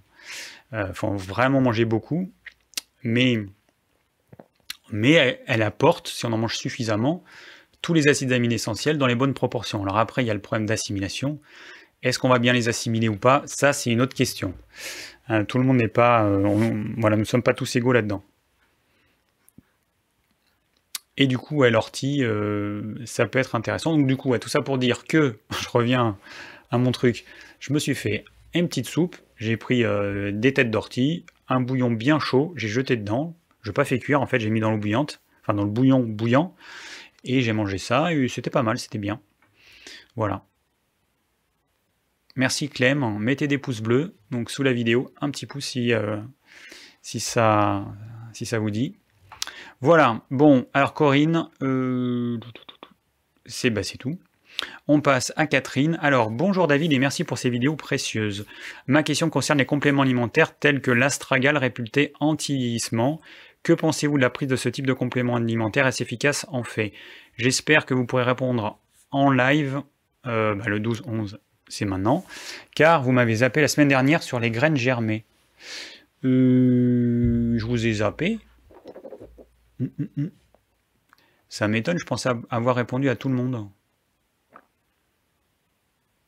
Ou alors la question, elle a été posée trop tard. Je regarde, je vois pas de question. Ou alors Catherine, elle a été posée. Il n'y a aucune question euh, avec Catherine dans le tableau là. Il y a, tu n'es pas dans le tableau. Ou vous n'êtes pas dans le tableau. Je ne sais jamais. Euh, certains on se voit, d'autres on se tutoie. Bon. Donc peut-être que euh, la question a été posée euh, là dans le chat, mais du coup, euh, moi je ne lis pas le chat, j'ai pas le temps de lire tout ce que vous mettez. Donc, alors, mon expérience, parce que là pour le coup, j'ai quand même bien testé les compléments alimentaires. Ça fait. Alors, depuis quand je vends des compléments alimentaires? Depuis.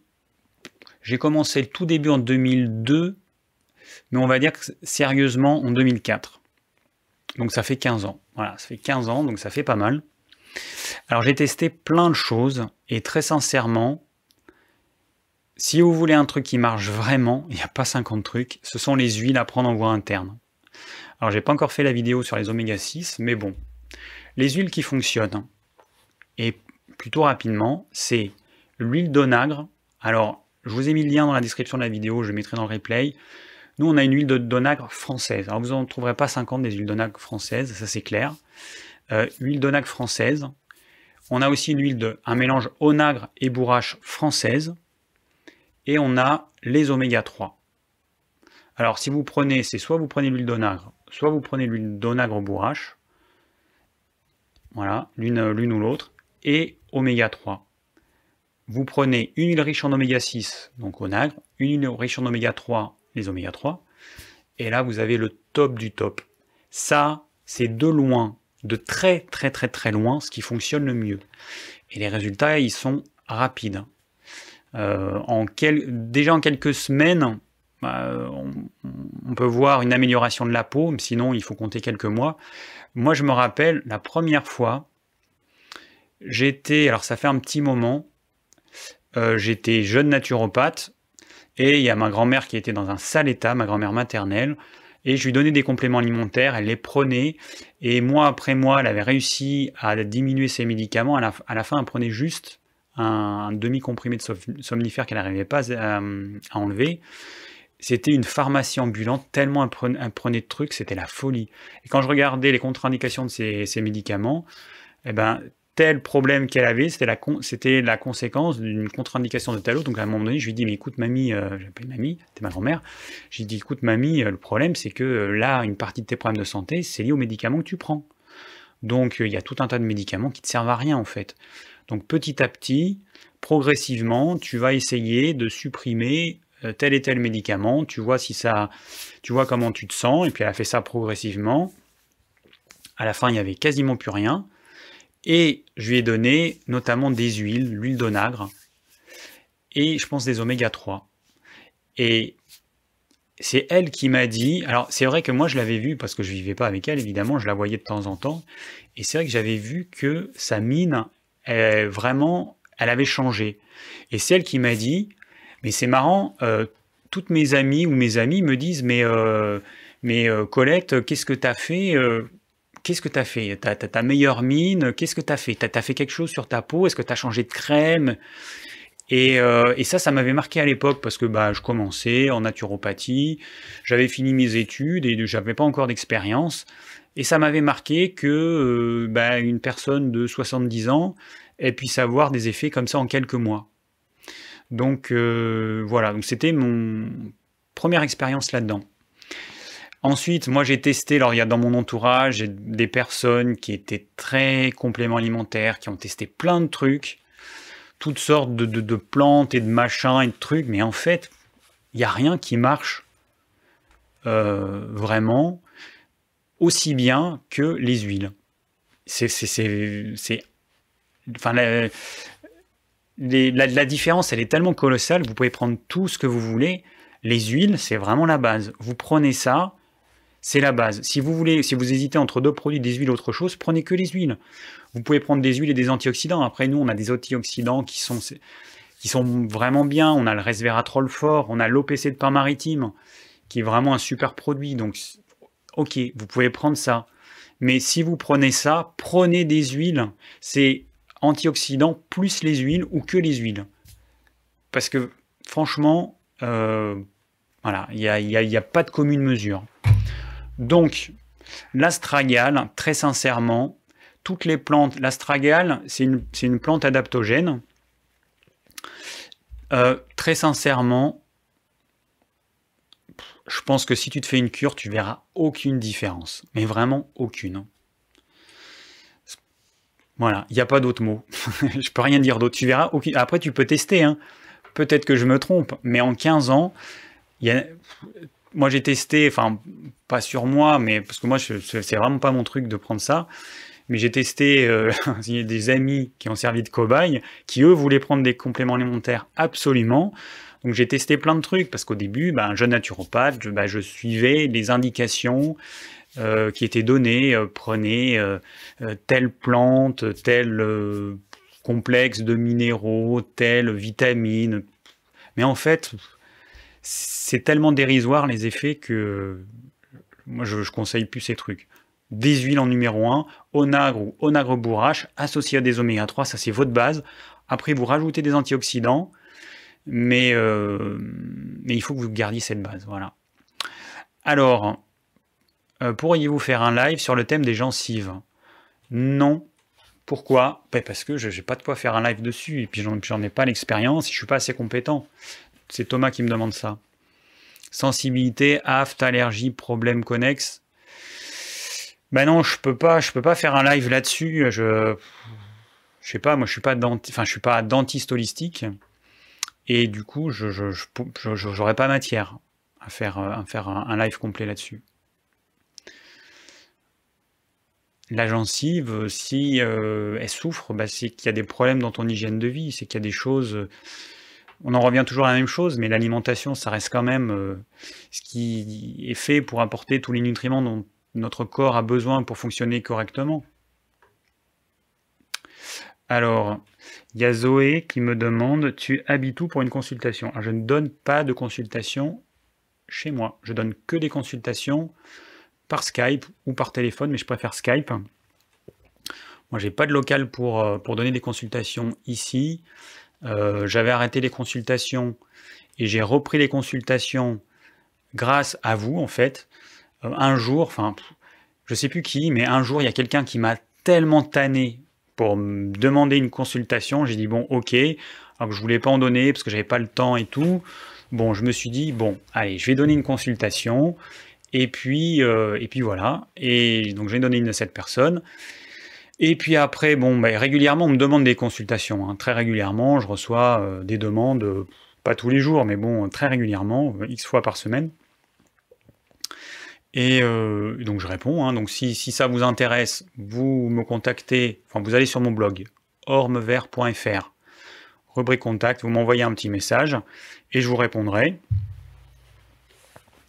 Euh, donc voilà, je donne pas de consultation euh, parce que j'ai pas de local déjà. Enfin, j'ai pas de local ici pour pouvoir recevoir les gens.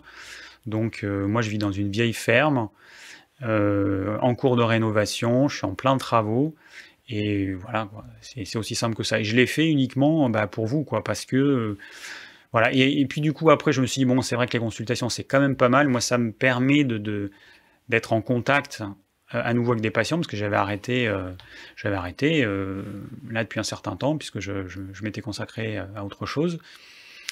Et, bon, je trouve que c'est pas mal quand même d'en avoir de temps en temps. Et puis bon, moi, j'aime bien, bien le contact avec les gens, donc donc voilà, je me suis remis en données pour cette raison-là. Et donc c'est uniquement par, euh, par Skype. Voilà. Enfin, Skype ou téléphone. Euh, même les gens qui habitent pas très loin, euh, il y a quelqu'un du Gers, moi je suis dans le Tarn-et-Garonne, donc le Gers c'est le département qui est juste en dessous, qui m'a demandé, mais je lui dis non, non, mais moi je peux pas, je peux pas te recevoir, je vais pas te recevoir dans ma cuisine, c'est pas, pas possible quoi. Voilà, voilà. Donc, next, alors, nous en sommes à Mathilde. Oh putain, tout ce qu'il y a encore. Désolé pour le gros mot. Puis je vois qu'il y a des questions qui se rajoutent. Euh, alors, Mathilde. Bonjour David. Tout d'abord, merci pour tes conseils et ton investissement. Je voulais savoir comment se protéger du soleil, une des sources de vieillissement prématuré de la peau, tout en préservant notre planète. Je pense en particulier aux crèmes solaires qui polluent les mers et les océans. Merci d'avance pour tes précisions. Bonne soirée. Alors, ma chère Mathilde, euh, bah, j'en ai parlé tout à l'heure, donc je ne vais pas revenir dessus. Comment te protéger? Tu t'exposes pas au soleil quand le soleil est trop fort, c'est aussi simple que ça. Tu mets une crème si vraiment tu peux pas faire autrement parce que tu es dans une situation où sinon tu vas cramer. Mais il faut être intelligent. Et sache une chose, c'est que de toute façon, quoi que tu mettes sur ta peau, si tu t'exposes régulièrement au soleil, tu vas avoir un vieillissement prématuré de ta peau. C'est comme ça c'est tout. T'as qu'à regarder, enfin, il n'y a qu'à regarder les pêcheurs, ceux qui sont, euh, ou alors les, euh, comment ça s'appelle, ceux qui sont sur les skis, les, les, pistes, hein. les pistes de ski, les, euh, merde, comment ça s'appelle? Bon, enfin, les, ceux qui apprennent à skier, je ne trouve plus le terme. ils ont une peau qui, bah, qui, qui, est usée, quoi. Ils sont, ils sont cramés par le soleil, donc on peut pas faire autrement. C'est simple, c'est si tu veux une, belle peau, tu t'exposes modérément. Il faut faire la part des choses entre pas du tout s'exposer, se priver de vitamine D et des bienfaits du soleil, parce que euh, bah, le soleil nous apporte plein de, bonnes choses. Il y a le juste milieu, il y a l'excès et il y a l'insuffisance. On reste dans une exposition normale. Quand vous sentez que le soleil il est trop fort, il ne faut pas vous exposer au soleil, c'est tout. Et en fonction de votre peau. Alors ensuite, euh, alors Christophe Alain, en fait Christophe Alain, j'avais pas compris que c'était euh, euh, le pseudo euh, Chrislin. Parce que je vois tout à fait quitter, parce que tu, me. Enfin, tu, m'envoies souvent des commentaires que je lis, hein. donc je vois tout à fait quitter. Oui, j'avais pas compris que c'était toi en fait, Christophe Alain. Donc je n'ai pas compris comment te faire un don. Je ne pratique pas Tipeee. Le seul moyen que j'utilise pour faire des dons, c'est le e-card de la banque postale. Alors je sais pas trop. Il y a des, il y a une personne qui m'a fait, qui m'a envoyé un chèque. Euh, moi, j'ai mis Tipeee parce que bah, parce que c'est ce qui me semblait être le plus pratique. Après, je sais pas, franchement, je sais pas. Euh, je sais pas comment on peut faire. Euh, ou alors par PayPal, ou j'en sais rien. Ou par PayPal, éventuellement. j'ai un compte PayPal. Bah, il faut me contacter par mail. Hein. Plus simple, tu vas sur le blog qu'on répète contact, tu me contactes, hein, ou mon mail c'est contact.ormevert.fr. Voilà, je ne sais pas trop, en tout cas c'est gentil de, bah, vouloir euh, faire un don. Euh, mais bon, ouais, je, sais pas. moi j'ai mis en place un système euh, bah, simple pour moi, puisque du coup ça se fait automatiquement. Bon allez, on passe la question suivante. Annie de la Guadeloupe. Coucou Annie, alors Guadeloupe, Guadeloupe c'est à l'ouest, donc il y a quelques heures en moins, je ne sais pas combien il y a d'heures, peut-être 6 heures de moins en Guadeloupe, donc il serait dans les 14 heures, je ne sais pas exactement. Alors à 58 ans, le sport en salle me fatigue et ne donne plus aucun résultat.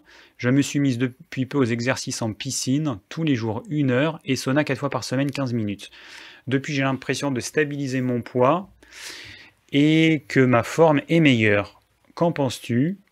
Est-ce bien et suffisant pour mon équilibre et mon métabolisme général vu mon âge? Merci David pour tes précieux conseils.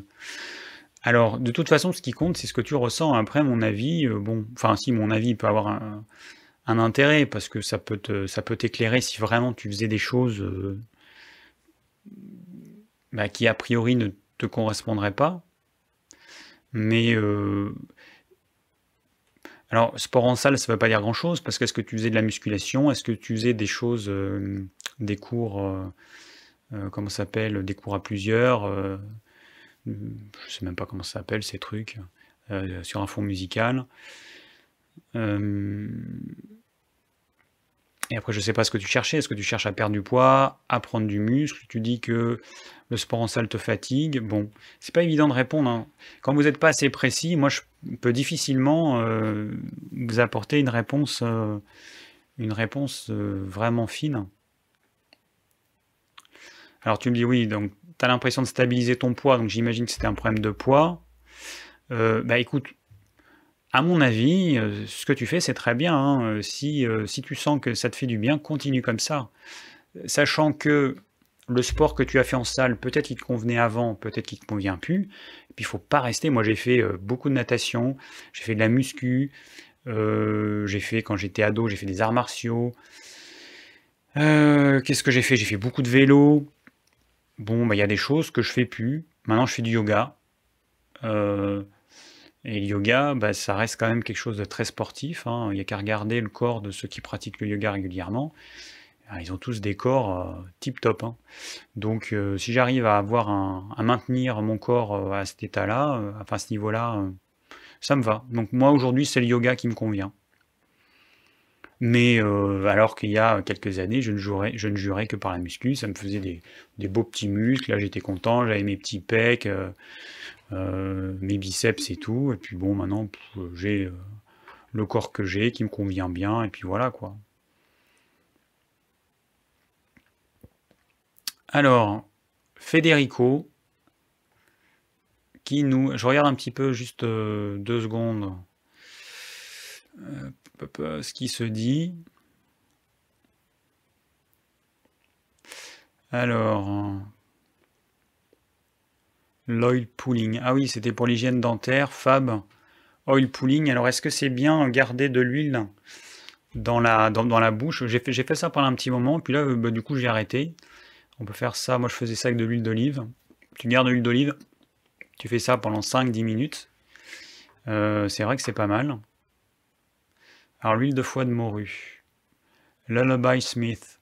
L'huile de foie de morue, alors c'est une huile, euh, une huile de poisson qui contient un peu d'oméga 3, mais beaucoup moins que notre produit oméga 3. Alors on vend aussi de l'huile de foie de morue, mais l'intérêt de l'huile de foie de morue, c'est pour sa richesse en vitamine D. Donc du coup, les gens vont la prendre plutôt l'hiver. Après, pour ceux qui veulent de la vitamine D, on a une vitamine D euh, végétale en flacon, où une, goutte apporte 1000 unités internationales, ce qui est quand même euh, énorme. Donc autant vous dire qu'avec un flacon de 20, 20 ml, vous en avez pour un petit moment. Et euh, voilà, donc pour la vitamine D, bah, vous avez soit donc cette huile, soit l'huile de foie de morue qui apporte d'autres choses que la vitamine D, puisque l'autre produit donc, qui s'appelle vitamine D3 ne contient que la vitamine D, enfin l'intérêt c'est que pour ça. Euh, donc ça, a un intérêt bah, là maintenant, si vous voulez prendre de, vous faire une cure de vitamine D, bah, il faut commencer maintenant et puis tout l'hiver en fait. Moi je vous recommande, la vitamine D elle a un intérêt euh, au niveau immunitaire capital. Euh, et, du coup, bah, c'est maintenant qu'il faut. Ouais, c'est clair que même on peut commencer en octobre, faire une cure de vitamine D tout l'hiver. Voilà. Et vous arrêtez dès que vous exposez au soleil, dès le printemps vous exposez au soleil, vous arrêtez votre cure de vitamine D. Euh, il y a un intérêt, bah, forcément, au niveau osseux, mais euh, l'intérêt le plus important, les recherches elles se font de plus en plus là-dedans, c'est au niveau immunitaire. C'est un intérêt capital. Donc pour toutes les personnes sont malades tout l'hiver, qui sont enrhumés, au lieu de prendre de la propolis ou des trucs comme ça, même si ça a un intérêt, mais commencez, numéro 1, vitamine D. Voilà, ça c'est mon conseil. Alors, euh, papa, euh, ah oui, je me rappelais plus. Donc Federico, je reviens à ta question. Alors, bonjour David, est-ce que la calvitie est génétique? Oui. Mon père ainsi que mes oncles ont perdu leurs cheveux, du coup je m'inquiète un peu, car même si ce n'est pas la fin du monde, pour moi les cheveux sont importants. Aurais-tu des conseils pour prévenir la calvitie? Non. non, j'ai pas de conseils, j'ai pas trop d'expérience là-dedans. Alors, c'est génétique. Il y a un facteur génétique euh, alors attendez, qu'est-ce que j'ai lu là-dedans il n'y a pas longtemps? Euh... ah, Je me rappelle plus. J'ai lu ça dans je sais plus quel magazine. Euh, c'est lié à des. C'est lié à quoi? Je me rappelle plus. Il faudra que je retrouve et puis je vous en parlerai. Euh... Je sais plus. Je sais plus. J'ai lu un truc mais j'ai oublié. Bon, alors la calvitie, il y a un facteur génétique très clair. Et il faut pas oublier que la génétique, ce n'est rien. Euh, le mode de vie, c'est quand même ce qui fait la différence. Il y a des scientifiques qui considèrent que la génétique joue à 20% et le mode de vie est 80%. Donc, ben, mon père, il a, eu un, dentier, enfin il avait plus de dents à je sais plus quel âge, mais bon, déjà quand, à, mon âge, il avait un dentier. Euh, donc son père, pareil. Donc euh, moi, euh, au niveau de dents, c'était pas top génétiquement. Bon bah, j'ai fait attention du coup. Mon père, il a eu une calvitie. Moi, j'en ai pas. Hein. J'ai mes cheveux là. Euh, Anthony, quand il m'a coupé les cheveux, il m'a dit que j'avais des j'avais des beaux cheveux et puis des. Enfin moi, j'ai des cheveux partout, donc j'ai du bol. Donc, bah, j'ai pas hérité ça de mon père. Donc c'est cool. Ou alors c'est grâce à mon mode de vie. Voilà. Mais j'ai pas de piste, mais euh, c'est lié à ton mode de vie. C'est clair que on en parlera par exemple dans euh, le live dans deux semaines qu'on parlera du végétarisme, du véganisme. Regardez un petit peu les gens qui sont devenus végétaliennes ou végétariennes. Regardez Emmerich, euh, putain, pas le dire, Emmerich Caron avant d'être végétalien, enfin d'être vegan, regardez comment il était, la couleur de ses cheveux, regardez après. Il est devenu gris très rapidement. Le chroniqueur de France Inter que j'aime beaucoup, Guillaume Meurice, pareil, il est devenu végétarien. Il est devenu tout gris, alors qu'il est beaucoup plus jeune que moi. Hein. Euh, il n'a pas 40 ans. Il est devenu tout gris euh, depuis qu'il est devenu végétarien. Il y en a plein comme ça, en fait. Donc, euh, l'alimentation joue un rôle important. Il y a d'autres personnes qui vont perdre des cheveux. Il y a par exemple, comment il s'appelle? Ah, il s'appelle David. Il a une chaîne, il s'appelle Santé de Fer. J'aime bien parce qu'il avait fait des trucs sur le véganisme. Il est contre le véganisme. Et, là, il a fait une vidéo il n'y a pas longtemps où il explique pourquoi est-ce qu'il est, euh, carnivore. Bon, euh, bon c'était intéressant et rigolo, mais il dit qu'il a été végétarien entre 24 et 27 ans. Et il a perdu ses cheveux à ce moment-là, à 27 ans. Il a perdu son front, il a monté comme ça. Et puis un début de calvitie. Et depuis 27 ans, maintenant il a 40 ans, eh ben, il n'a plus perdu euh, de cheveux. Ça s'est maintenu, ça s'est stabilisé, parce qu'il a recommencé à être omnivore euh, après ces trois années de végétarisme. Alors évidemment, est-ce que c'est lié au végétarisme ou pas? En tout cas, mon expérience de naturopathe, c'est que ça fait partie des choses qui, euh, qui partent en premier. Les cheveux, donc les ongles tout mous, les cheveux qu'on perd ou qui, qui sont clairsemés, qui grisonnent, etc. Voilà, c'est ce qui, euh, c'est ce qui est pas, c'est ce qui est le moins important pour le corps. Hein. Il peut sacrifier les cheveux, on s'en fout. Hein. Le corps, c'est pas vital les cheveux. Les cheveux qui deviennent gris, c'est pas très grave. Hein. Et puis les cheveux qu'on perd, encore moins. Alors, bon, voilà pour la calvitie, euh, ouais, je, je pas, euh, ouais, je peux pas en dire plus. Alors, Christine, bonjour David, j'attends avec impatience la vidéo sur les oméga 6. En, fait, bah ouais, je voulais le faire, mais bon, j'ai eu ma petite angine, je me suis fait trois jours de jeûne, donc je me suis reposé. J'ai fait euh, la larvouille pendant quasiment trois jours. J'ai regardé la télé, je me suis détendu, j'ai regardé des films, des documentaires. J'ai larvouillé pendant trois jours du bonheur ce que je fais, mais vraiment jamais, parce que je travaille tout le temps, et, enfin même dehors, je, fais des choses, mais là, comme il pleut tout le temps, on peut rien faire dehors. Donc du coup, euh, ouais, donc du coup, euh, et normalement, je devrais pouvoir, euh, bah, bah, je le dis, on verra, on verra si ça fonctionnait, mais j'ai trouvé un monteur, quelqu'un qui pourrait m'aider dans le montage de mes vidéos et puis même de, me filmer pendant que je fais les vidéos, donc du coup de faire des vidéos un peu plus sympas. Euh, un jeune qui habite euh, juste à côté d'ici euh, et qui m'a proposé de monter mes vidéos. Donc, bah, a priori ça va se faire. Hein. On va voir. Il faut déjà qu'on teste tout ça et puis que voilà. Mais euh, moi, ça va me faire gagner beaucoup de temps, et si ça se fait, ce que j'espère, eh ben, je vais pouvoir faire beaucoup plus de vidéos, parce que moi, j'ai des vidéos que j'ai déjà filmées depuis des mois, dont j'ai pas fait le montage, parce que j'ai pas le temps, parce que j'ai la flemme, parce que c'est des heures et des heures derrière l'ordinateur. Voilà. Donc, euh, ça va venir, la vidéo sur les oméga 6, ça va venir. Mais là, comme il pleut tout le temps, je peux pas le faire dehors. À l'intérieur, il faut que je m'aménage euh, dans une pièce, un mini studio parce que je veux pas me filmer dans la salle de bain, là ça va pas. J'ai bah, une autre pièce, j'ai des trucs à aménager. Alors c'est là que je faisais les premières vidéos en 2018 là sur le fond beige. Euh, mais il faut que j'aménage un petit peu parce que ma peau elle est claire, sur beige ça fait pas joli. Et donc euh, voilà, je ferai ça là-dedans, mais enfin euh, dans cette pièce, mais il faut que j'aménage un petit truc pour que ça fasse un petit décor sympa. Et mais je vais faire ça. Mais là c'est vrai que je peux pas filmer dehors, là il pleut tout le temps, c'est impossible. Et puis là, en ce moment, dans ma cuisine, bah, elle est prise, euh, donc euh, voilà.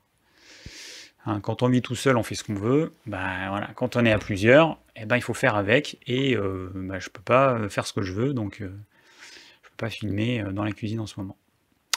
Bien, alors, on continue.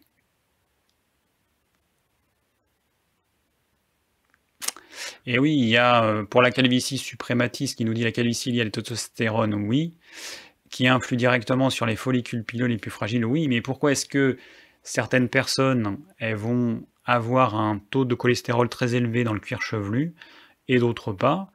Et bah, pourquoi est-ce que, par exemple, quelqu'un qui devient végétarien ou végétalien, il va perdre ses cheveux et un qui est omnivore, non?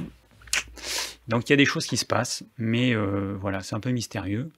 La testostérone, en fait, c'est le marqueur, c'est comment c'est quel est le mécanisme qui fait qu'on perd les cheveux? Oui, il y a une plus grosse production de testostérone à cet endroit-là, ok, mais pourquoi? Sonia, bon, il est 21h54. Ce soir, je vais pas pouvoir tout faire. Soit j'ai été trop lent, euh, je sais pas, mais euh, je vais pas pouvoir tout faire. Donc, euh, hein. Alors Sonia, bonjour David, je tenais d'abord à te remercier pour le travail et le partage de ton savoir. Concernant l'huile d'onagre, penses-tu que nous devons nécessairement la couper avec une autre huile riche en oméga 3 ou est-elle suffisante? Alors, non, elle n'est pas suffisante. C'est différent. L'huile d'onagre, elle va apporter un oméga 6 particulier qui s'appelle l'acide gamma-linolénique, qui, en théorie, c'est un acide gras qu'on est censé fabriquer euh, à partir de l'acide linoléique qu'on trouve euh, partout, dans l'huile de tournesol, de cameline, l'huile de maïs, de colza, on trouve dans toutes les huiles. En théorie, on est censé fabriquer cet oméga 3, mais dans la pratique, on se rend compte bah, que ça se fait pas. Voilà, que ça se fait pas, ou tellement mal que euh, quand on prend l'huile d'onagre, on voit tout de suite les différences. L'huile d'onagre, c'est l'huile de la femme. Toutes les femmes devraient en prendre, parce que les femmes qui ont des douleurs pendant les règles, euh, toutes les femmes réglées, ensuite les femmes ménopausées, c'est vraiment miraculeux. Enfin, je peux pas dire miraculeux, mais pour, pour certaines femmes, oui, c'est miraculeux. Mais euh, il y a des bénéfices qui sont énormes. Sur, la peau, on n'en parle pas. Alors, juste une chose, si un temps que j'y pense. Si vous deviez, si moi je devais vous conseiller entre une crème de jour, de nuit, ce que vous voulez, et une huile en voie interne, je vous conseillerais l'huile en voie interne. Parce que la crème, en fait, ça va avoir une action locale. Je rappelle que la peau, c'est une barrière avec un certain nombre de, cellules qui forment une épaisseur euh, quand même assez importante, et que quand vous mettez un cosmétique dessus, ça va pas aller à l'intérieur des cellules, ça reste en surface, ça va juste refaire le, fil, refaire le film lipidique, c'est tout en fait. Donc que vous preniez une huile hyper chère ou une huile pas chère, ça changera rien du tout ce sera pareil. Moi, j'ai testé des gens, enfin surtout des, personnes ont testé pendant des années des huiles hyper chères, de l'huile d'onagre, de l'huile de, de l'huile de rose musquée du Chili, de l'huile d'onagre, de l'huile de bourrache, toutes les huiles, de l'huile de figue de barbarie, en local comme ça sur le visage, mais vous prenez n'importe quelle huile de base, de l'huile d'olive, de l'huile de coco ou de l'huile d'argan ce sera exactement pareil, il n'y aura aucune différence. Ce qui compte, c'est que vous mettiez une huile sur une peau humide. Hein. Vous humidifiez la peau et vous mettez l'huile après. C'est juste comme ça qu'il faut faire. Après, euh, vous pouvez vous mettre une crème. Mais une crème, c'est quoi? C'est de l'huile, de l'eau, et puis un émulsifiant, et puis des autres trucs qui agissent, mais bon, avec euh, euh, des résultats qui restent quand même très faibles. Et hum, voilà, donc entre une huile en voie interne qui va nourrir les cellules et une crème ou une huile en voie externe, c'est l'huile en voie interne, sans commune mesure en termes d'effet. Hein. Alors l'huile d'onagre, elle a un intérêt, les oméga 3 ont un autre intérêt, il faut prendre les deux. Enfin, idéalement. Hein, ou alors manger des oméga 3, c'est-à-dire manger des, des, sardines fraîches, du macro frais, des harengs frais, moi c'est ce que je vous conseille. Si vous prenez des huiles riches en oméga 6 et des huiles riches en oméga 3, ne les prenez pas en même temps. Idéalement, il faut les prendre oméga 3 le soir, oméga 6 le midi. Ça, c'est l'idéal. Les oméga 3 sont mieux assimilés le soir, c'est pour ça qu'on les conseille le soir. Les oméga 6, vous les prenez le midi. Et idéalement, il ne faut pas mélanger les deux parce qu'il y a une compétition entre les deux. Et c'est les oméga 6 qui gagnent dans cette compétition. Ok, donc euh, ce que j'ai répondu à tout, oui, voilà. Alors, TED, pour préserver ma belle peau et maintenir mes apports en micronutriments en hiver, je mange des fruits séchés, bananes, figues, mangue, en remplacement des fruits frais. Je sais que ces fruits sont riches en sucre, mais contiennent-ils toujours les vitamines et minéraux que les fruits frais contiennent? Euh, Non. Si oui, cela me paraît être un petit mal pour un bien, surtout si à côté on pratique le jeûne intermittent. Alors ça, c'est l'illusion absolue, les fruits séchés. Donc, je le répète, j'ai fait une vidéo dessus, mais je pense que j'enfonce le clou euh, encore et encore. Les fruits séchés, ce sont des bons bonbons, ce sont des bonbons. Voilà. Donc, mon cher Ted, euh, tu manges des bonbons, ça te fait plaisir, tu crois que ça te fait du bien, mais non, tu manges du sucre. Je rappelle juste un truc, un des, des, euh, comment dire, un des pires poisons pour votre jeunesse, c'est le sucre. Le sucre est pro-oxydant, Et hum, l'excès de sucre, en fait, ce qui va se passer quand vous mangez du sucre, c'est que les molécules de sucre vont se lier aux protéines, faire, faire des espèces de ponts. Et euh, ça s'appelle comment Les molécules euh, glyquées, je crois. Et ces molécules vont représenter des jolis déchets qui vont entraver le fonctionnement cellulaire. Donc euh, la pire chose, c'est le sucre. Vraiment le sucre concentré. Hein. Donc là, tu manges des, produits concentrés en sucre. Les fruits séchés, c'est entre 50 et 70% de sucre. Le top, c'est la date. Là, on est dans le top du top. 70% de sucre, sinon c'est en moyenne 50%. Donc non, ça n'a rien à voir avec les fruits frais. Toutes les vitamines sensibles, elles sont mortes. Parce que pour faire sécher un fruit, il faut le déshydrater. Donc il y a de la chaleur qui est utilisée le fruit à la lumière, en présence d'oxygène, donc tu peux être sûr que toutes les molécules, enfin toutes les vitamines vont être oxydées ou détruites. C'est une certitude. Les minéraux y restent, les oligo-éléments y restent, mais par contre les vitamines, la plupart vont être détruites. Donc non, ce n'est pas du tout équivalent et tu apportes beaucoup trop de sucre d'un coup. Je sais pas, mais euh, est-ce que tu as testé mange une poignée de raisins secs? Regarde la sensation que ça te fait dans l'estomac. Moi, ça me fait comme des remontées acides, ça me fait un truc euh, particulier. Mange une grappe de raisin, ça ne te fera pas du tout la même, euh, la même sensation. Donc un fruit frais n'a strictement rien à voir avec des fruits séchés. Et tous ceux qui euh, pensent que c'est pareil, ou que c'est un moindre mal, ou que c'est pas si mal, vous vous leurrez complètement. Et là, vous allez, vous, vous, mangez des bonbons, vous gavez de bonbons. Alors, Zaya qui me dit ongles striés, vieillissement ou carence? Alors, les ongles striés, euh, ça peut être lié à différentes choses. En fait, il peut y avoir des stries dans ce sens-là, verticalement, ou dans l'autre sens. Dans, l'autre sens, ça te fait plutôt des vagues. Je pense que c'est pas de ça dont tu parles. Ça, c'est souvent lié à un choc, une grosse fatigue. Euh, ça peut être un choc émotionnel. Et à ce moment-là, la matrice qui forme l'ongle, là, à un moment donné, il y a eu un gros coup de mou et l'ongle, il a été, euh, il a été mal fabriqué. Les stries, euh, les stries, si mes souvenirs sont bons, c'est un problème hormonal, c'est un déséquilibre hormonal de la thyroïde, mais je suis pas sûr, donc euh, j'ai peur de dire des bêtises. Je sais plus. Mais de mémoire, c'est euh, lié à ça. Euh, d'ailleurs, il y a beaucoup de choses qui sont liées à un déséquilibre du système hormonal. Problème de cheveux, problème d'ongles et problème de peau, c'est souvent lié à un déséquilibre du système hormonal. Donc dans le système hormonal, vous avez la partie qui donne les ordres, l'hypothalamus et l'hypophyse, et puis vous avez les glandes réceptrices de ces hormones. Donc il y a l'hypothalamus qui euh, reçoit des informations du corps.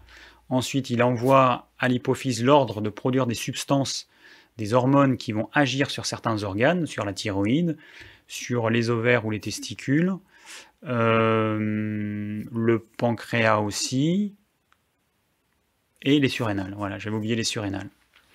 Donc, euh, les, ongles les cheveux sont très liés euh, au bon fonctionnement de la thyroïde notamment, et ou de l'hypophyse.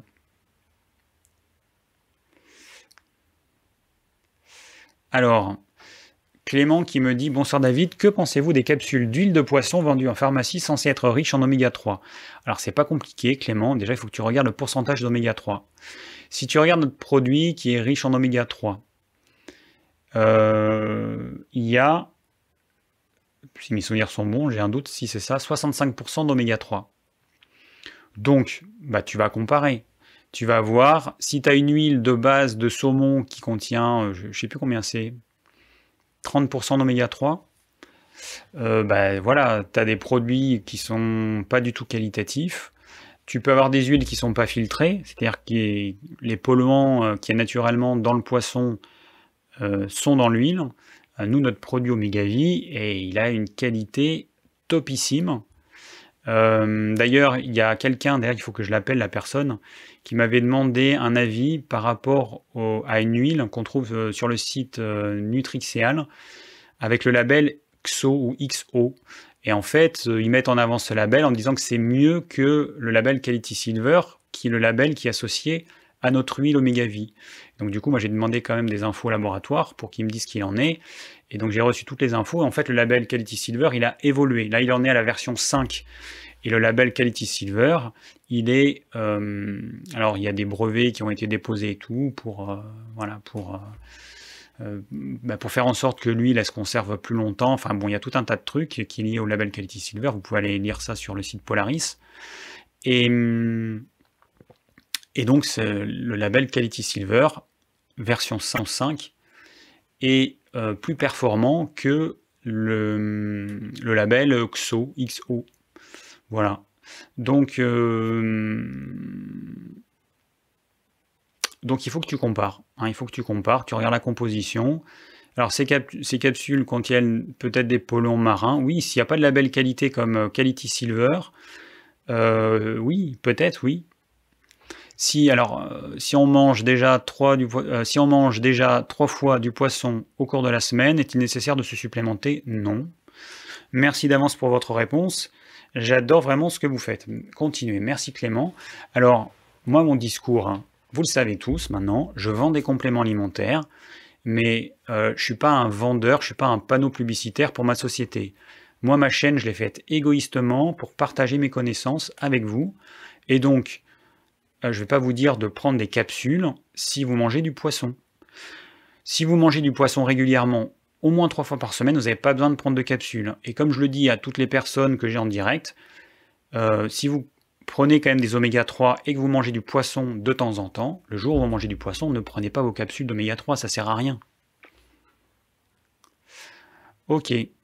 Alors, quelle est la dose conseillée d'oméga 3 par jour pour un jeune adulte et d'oméga 6 et 9 Alors là, c'est encore Clément qui me pose la question. Donc, en oméga 3, alors mon expérience, euh, c'est 6 capsules par jour. 6 capsules par jour, ça fait une cuillère à café d'huile, ce qui fait vraiment pas beaucoup. C'est la quantité optimale, sachant que c'est une moyenne et que au moins en prenant 6 capsules par jour, sauf chez certaines personnes qui en auraient besoin de plus, mais bon, ça reste rare, je sais que vous aurez tout ce dont votre corps aura besoin. Parce que ce qu'il faut comprendre, c'est vrai que j'ai plein de vidéos à faire là-dessus parce que j'ai plein de choses à vous expliquer en fait. Euh, ce qu'il faut que vous compreniez, c'est que les oméga 3, il y a différents systèmes qui en ont besoin. Vous avez votre système nerveux qui en a grandement besoin. Vous avez votre système hormonal qui en a besoin. Vous avez votre système immunitaire qui en a besoin. Et vous avez votre peau. évidemment, il y a une hiérarchie pour le corps, il y a une priorité. Le système nerveux, le système hormonal sont prioritaires.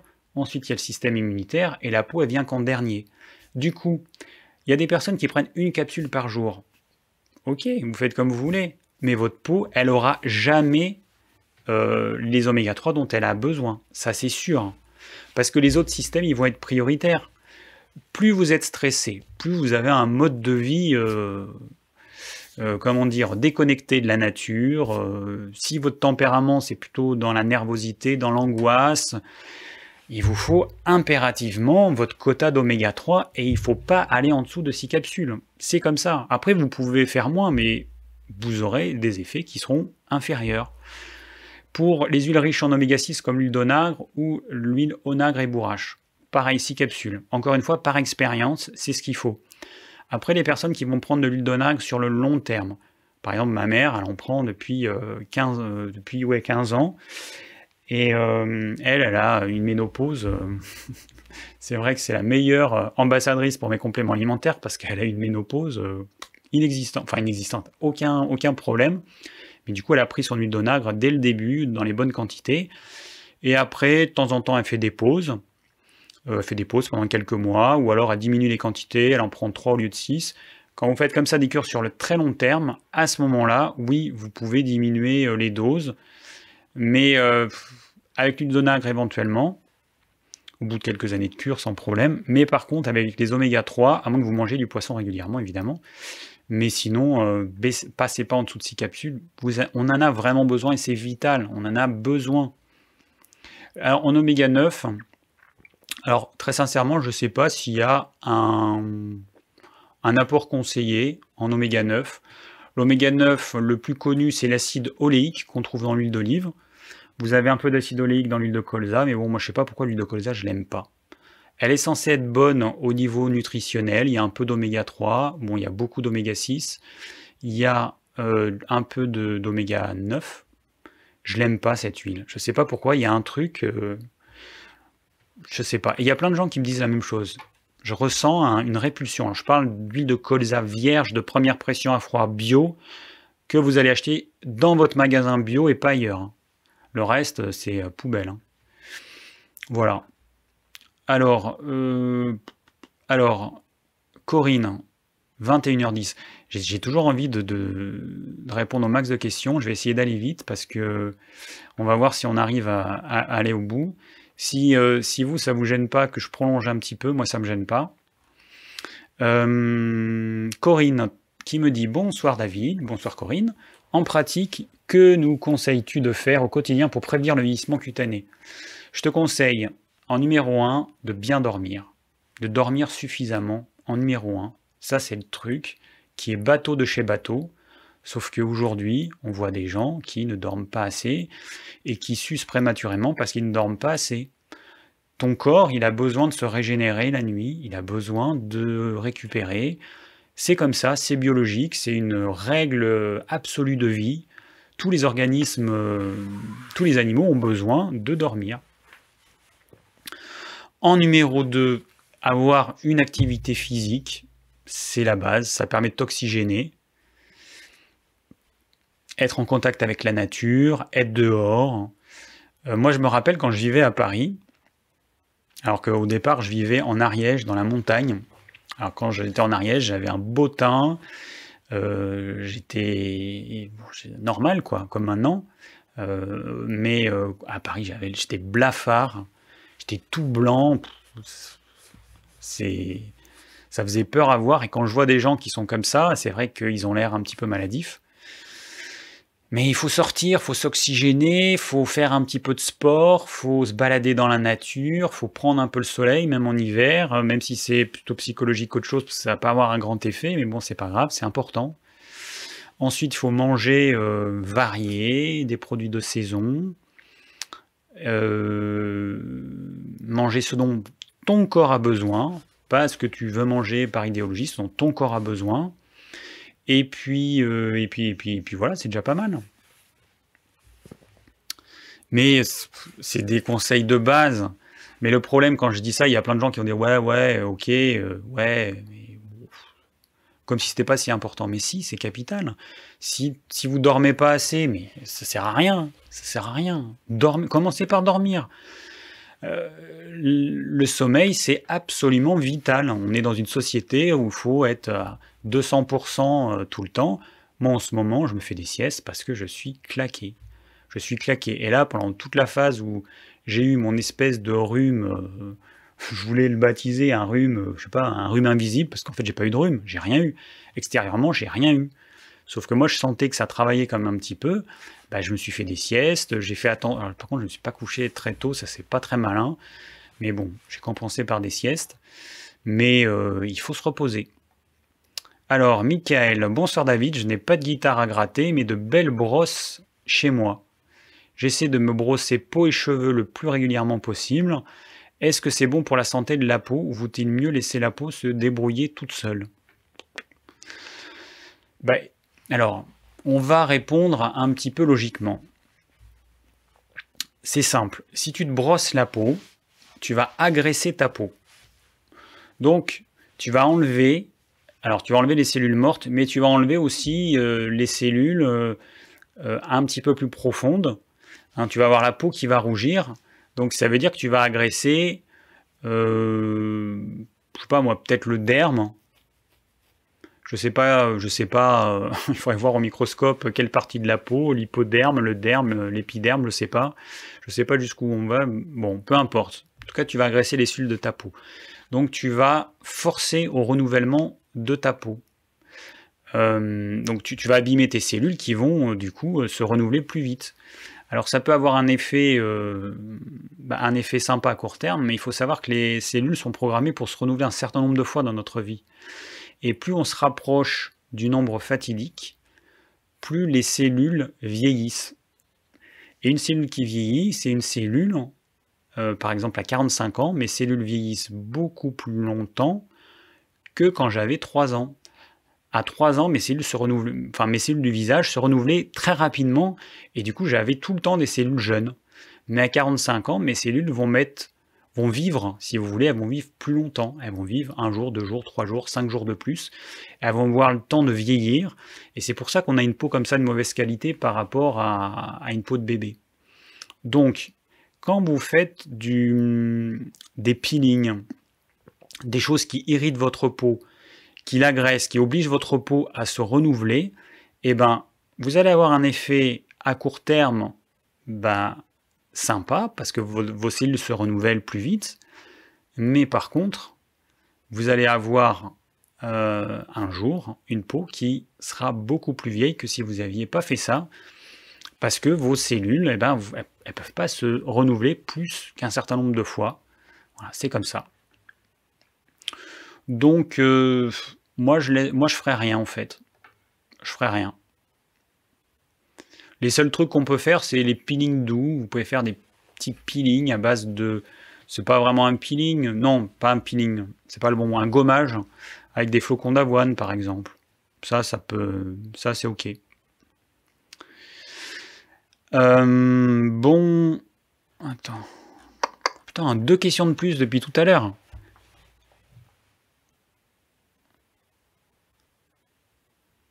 Alors il y a Nina qui me dit bonsoir. C'est la dernière question qui a été posée. C'est frustrant d'attendre ce live et de ne pas avoir de réponse. Les questions ne sont pas prises dans l'ordre. Merci pour votre réponse. Puis-je donner des vermifuges à un enfant de 5 ans? Alors le problème Nina, c'est que ta question, elle ne fait pas partie du thème et que elle fait pas partie de la liste non plus. Donc j'ai pas pas pas répondu à ta question. Elle fait pas partie du thème de ce soir. Donc, euh, est-ce qu'on peut donner un vermifuge à un enfant? Euh, Oui, on peut donner un, vermifuge à un enfant. Mais voilà, ça ne fait pas partie du, thème et tu n'as pas posé ta question dans le formulaire. Je ne réponds que aux questions du formulaire qui est dans la description. Alors, Christin, euh, donc il y a Christophe Alain qui me dit j'ai commandé de l'acérola sur ton site et de la vitamine C sur ton site. Amitié, bah, c'est gentil. Alors on ne vend que de la cérola qui contient naturellement la vitamine C, la cérola bio. Euh, on ne vend pas de vitamine C pure, parce que la vitamine C pure, c'est synthétique, ou alors c'est extrait de produits végétaux, mais les réactions chimiques qui sont nécessaires pour avoir de la vitamine C pure font qu'au final, c'est un produit chimiquement pur, c'est un produit chimique. Donc c'est, même si c'est pas issu de la chimie, au final, on a un produit chimique. Donc euh, nous, on vend pas ça. Voilà. Donc des produits naturels. Et tous nos antioxydants sont naturels. Euh, vous verrez, euh, si on a des produits, il y a marqué acérola. Dans la liste d'ingrédients, il n'y a pas marqué vitamine C. S'il y a marqué vitamine C ou acide ascorbique, c'est que c'est un produit de synthèse. Alors, les bavardes, bonsoir.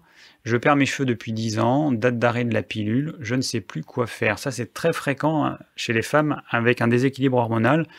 Et cela euh, je, commente et en même temps je lis sa question.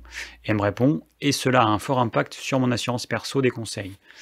Alors, par expérience, euh, je ne vais pas parler de ton cas parce que sinon ce sera un conseil médical, mais bon, en général, une femme qui perd ses cheveux, c'est un déséquilibre de l'hypophyse.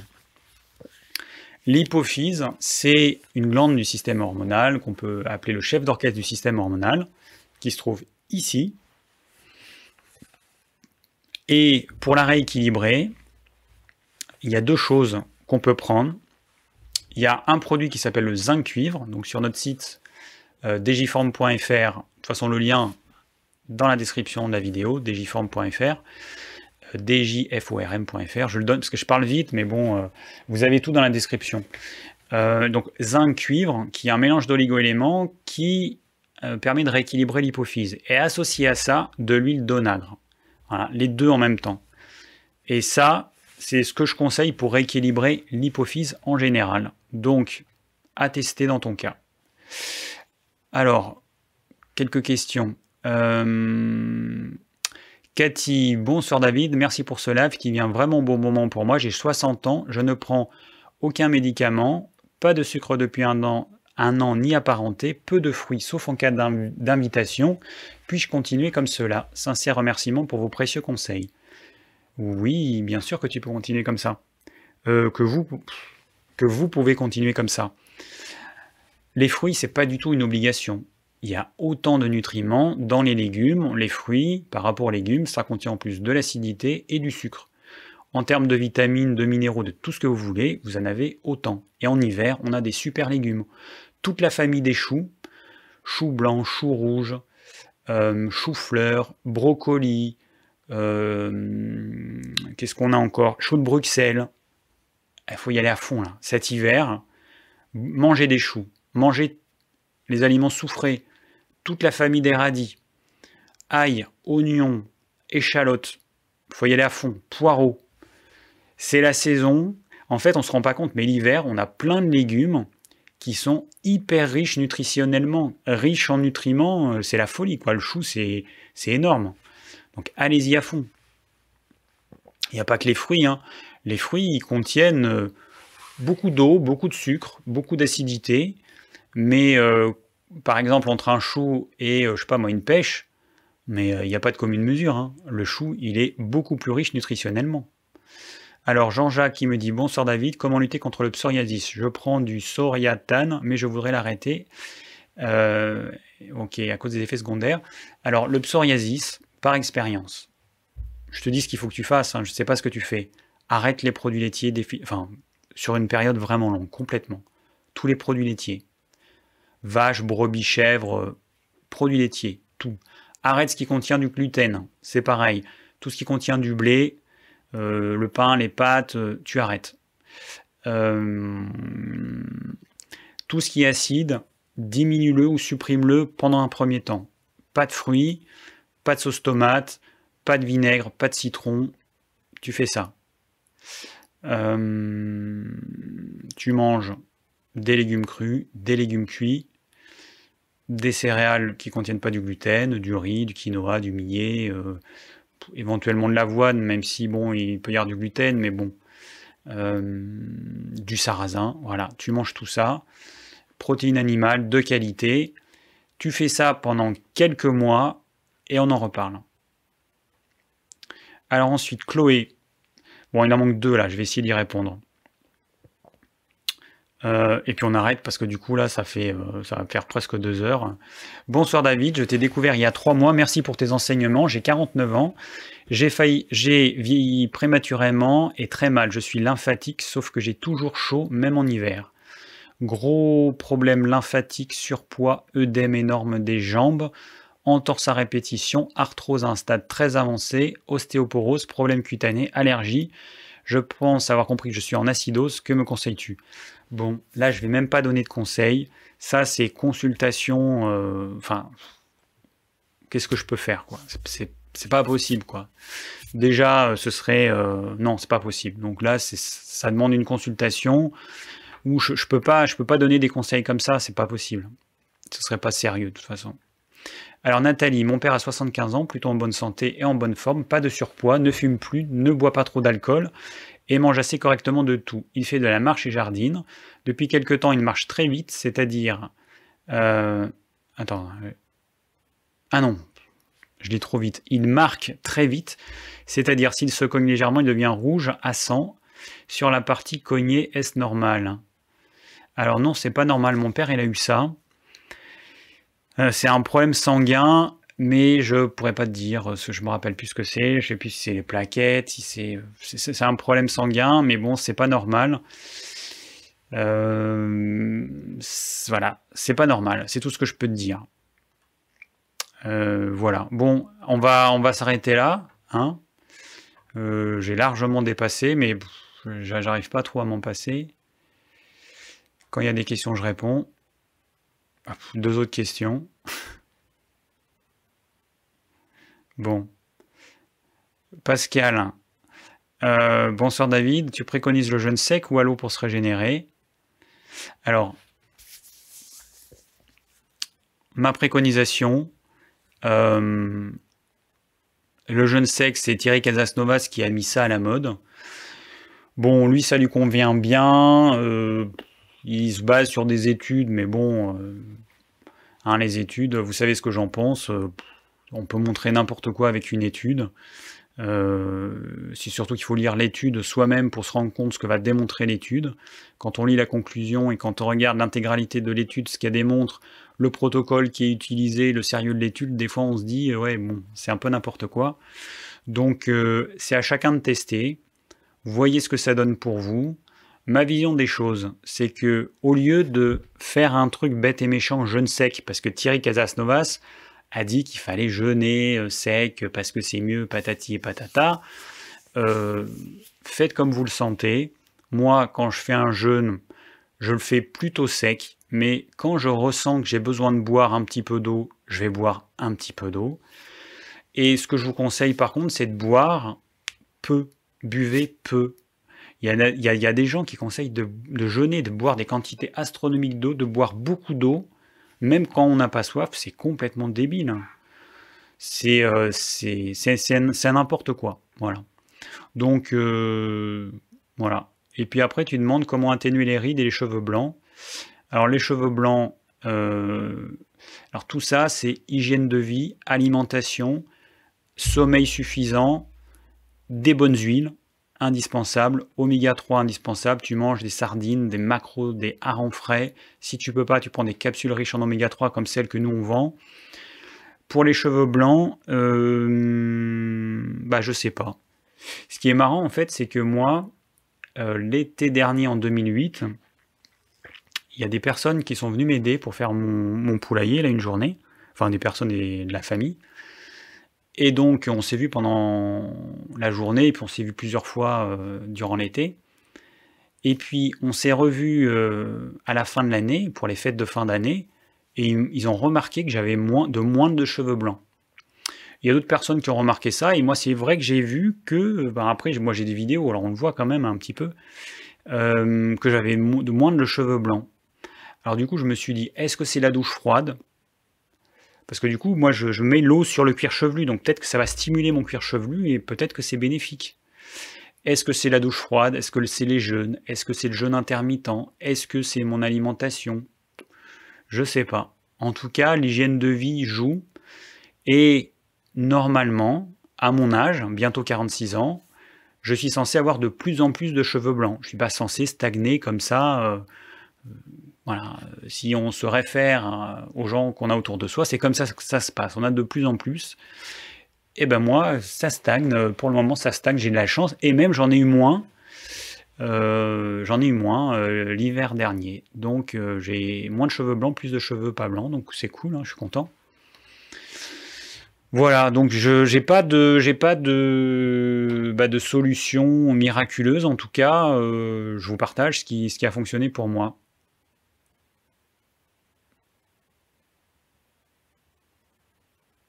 Là, je lis juste, euh, il y a un blanc, mais...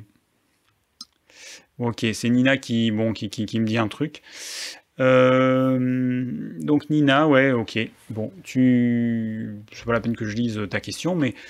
Euh, tu poses ta question. Voilà, je pense que tu as compris maintenant qu'il faut poser ta question dans, dans le formulaire, parce que sinon, moi, tout ce qu'il y a dans le chat, je le, je le vois pas. Bon, on est bon. On arrive à la fin. Donc pour finir, je vous rappelle que si vous avez envie de participer au plan, mais je crois qu'il y a déjà Bénédicte qui s'est proposé euh, de faire le plan euh, du live de ce soir. En plus, il a duré deux heures. Désolé Bénédicte, hein, ça va te donner du boulot en plus. Bon, en tout cas, je mettrai le lien dans la description. Je vous rappelle le programme la semaine prochaine. Mais je sais plus, je l'ai marqué. Enfin, vous verrez, vous cliquez dans le lien dans la description, vous avez le programme. Dans deux semaines, on va parler végétalisme, végétarisme et véganisme. Je vous donnerai euh, tous mes conseils et puis toute mon expérience surtout, parce que moi j'ai été euh, végétarien pendant quelques années, j'ai une petite expérience, j'ai été frugivore pendant quelques mois, je me suis bien niqué l'organisme, euh, et puis j'ai l'expérience des patients. Bon, ben merci à tous, hein. on a passé une soirée sympa, moi au frais, parce que là il fait pas très chaud, euh, et vous j'espère au chaud.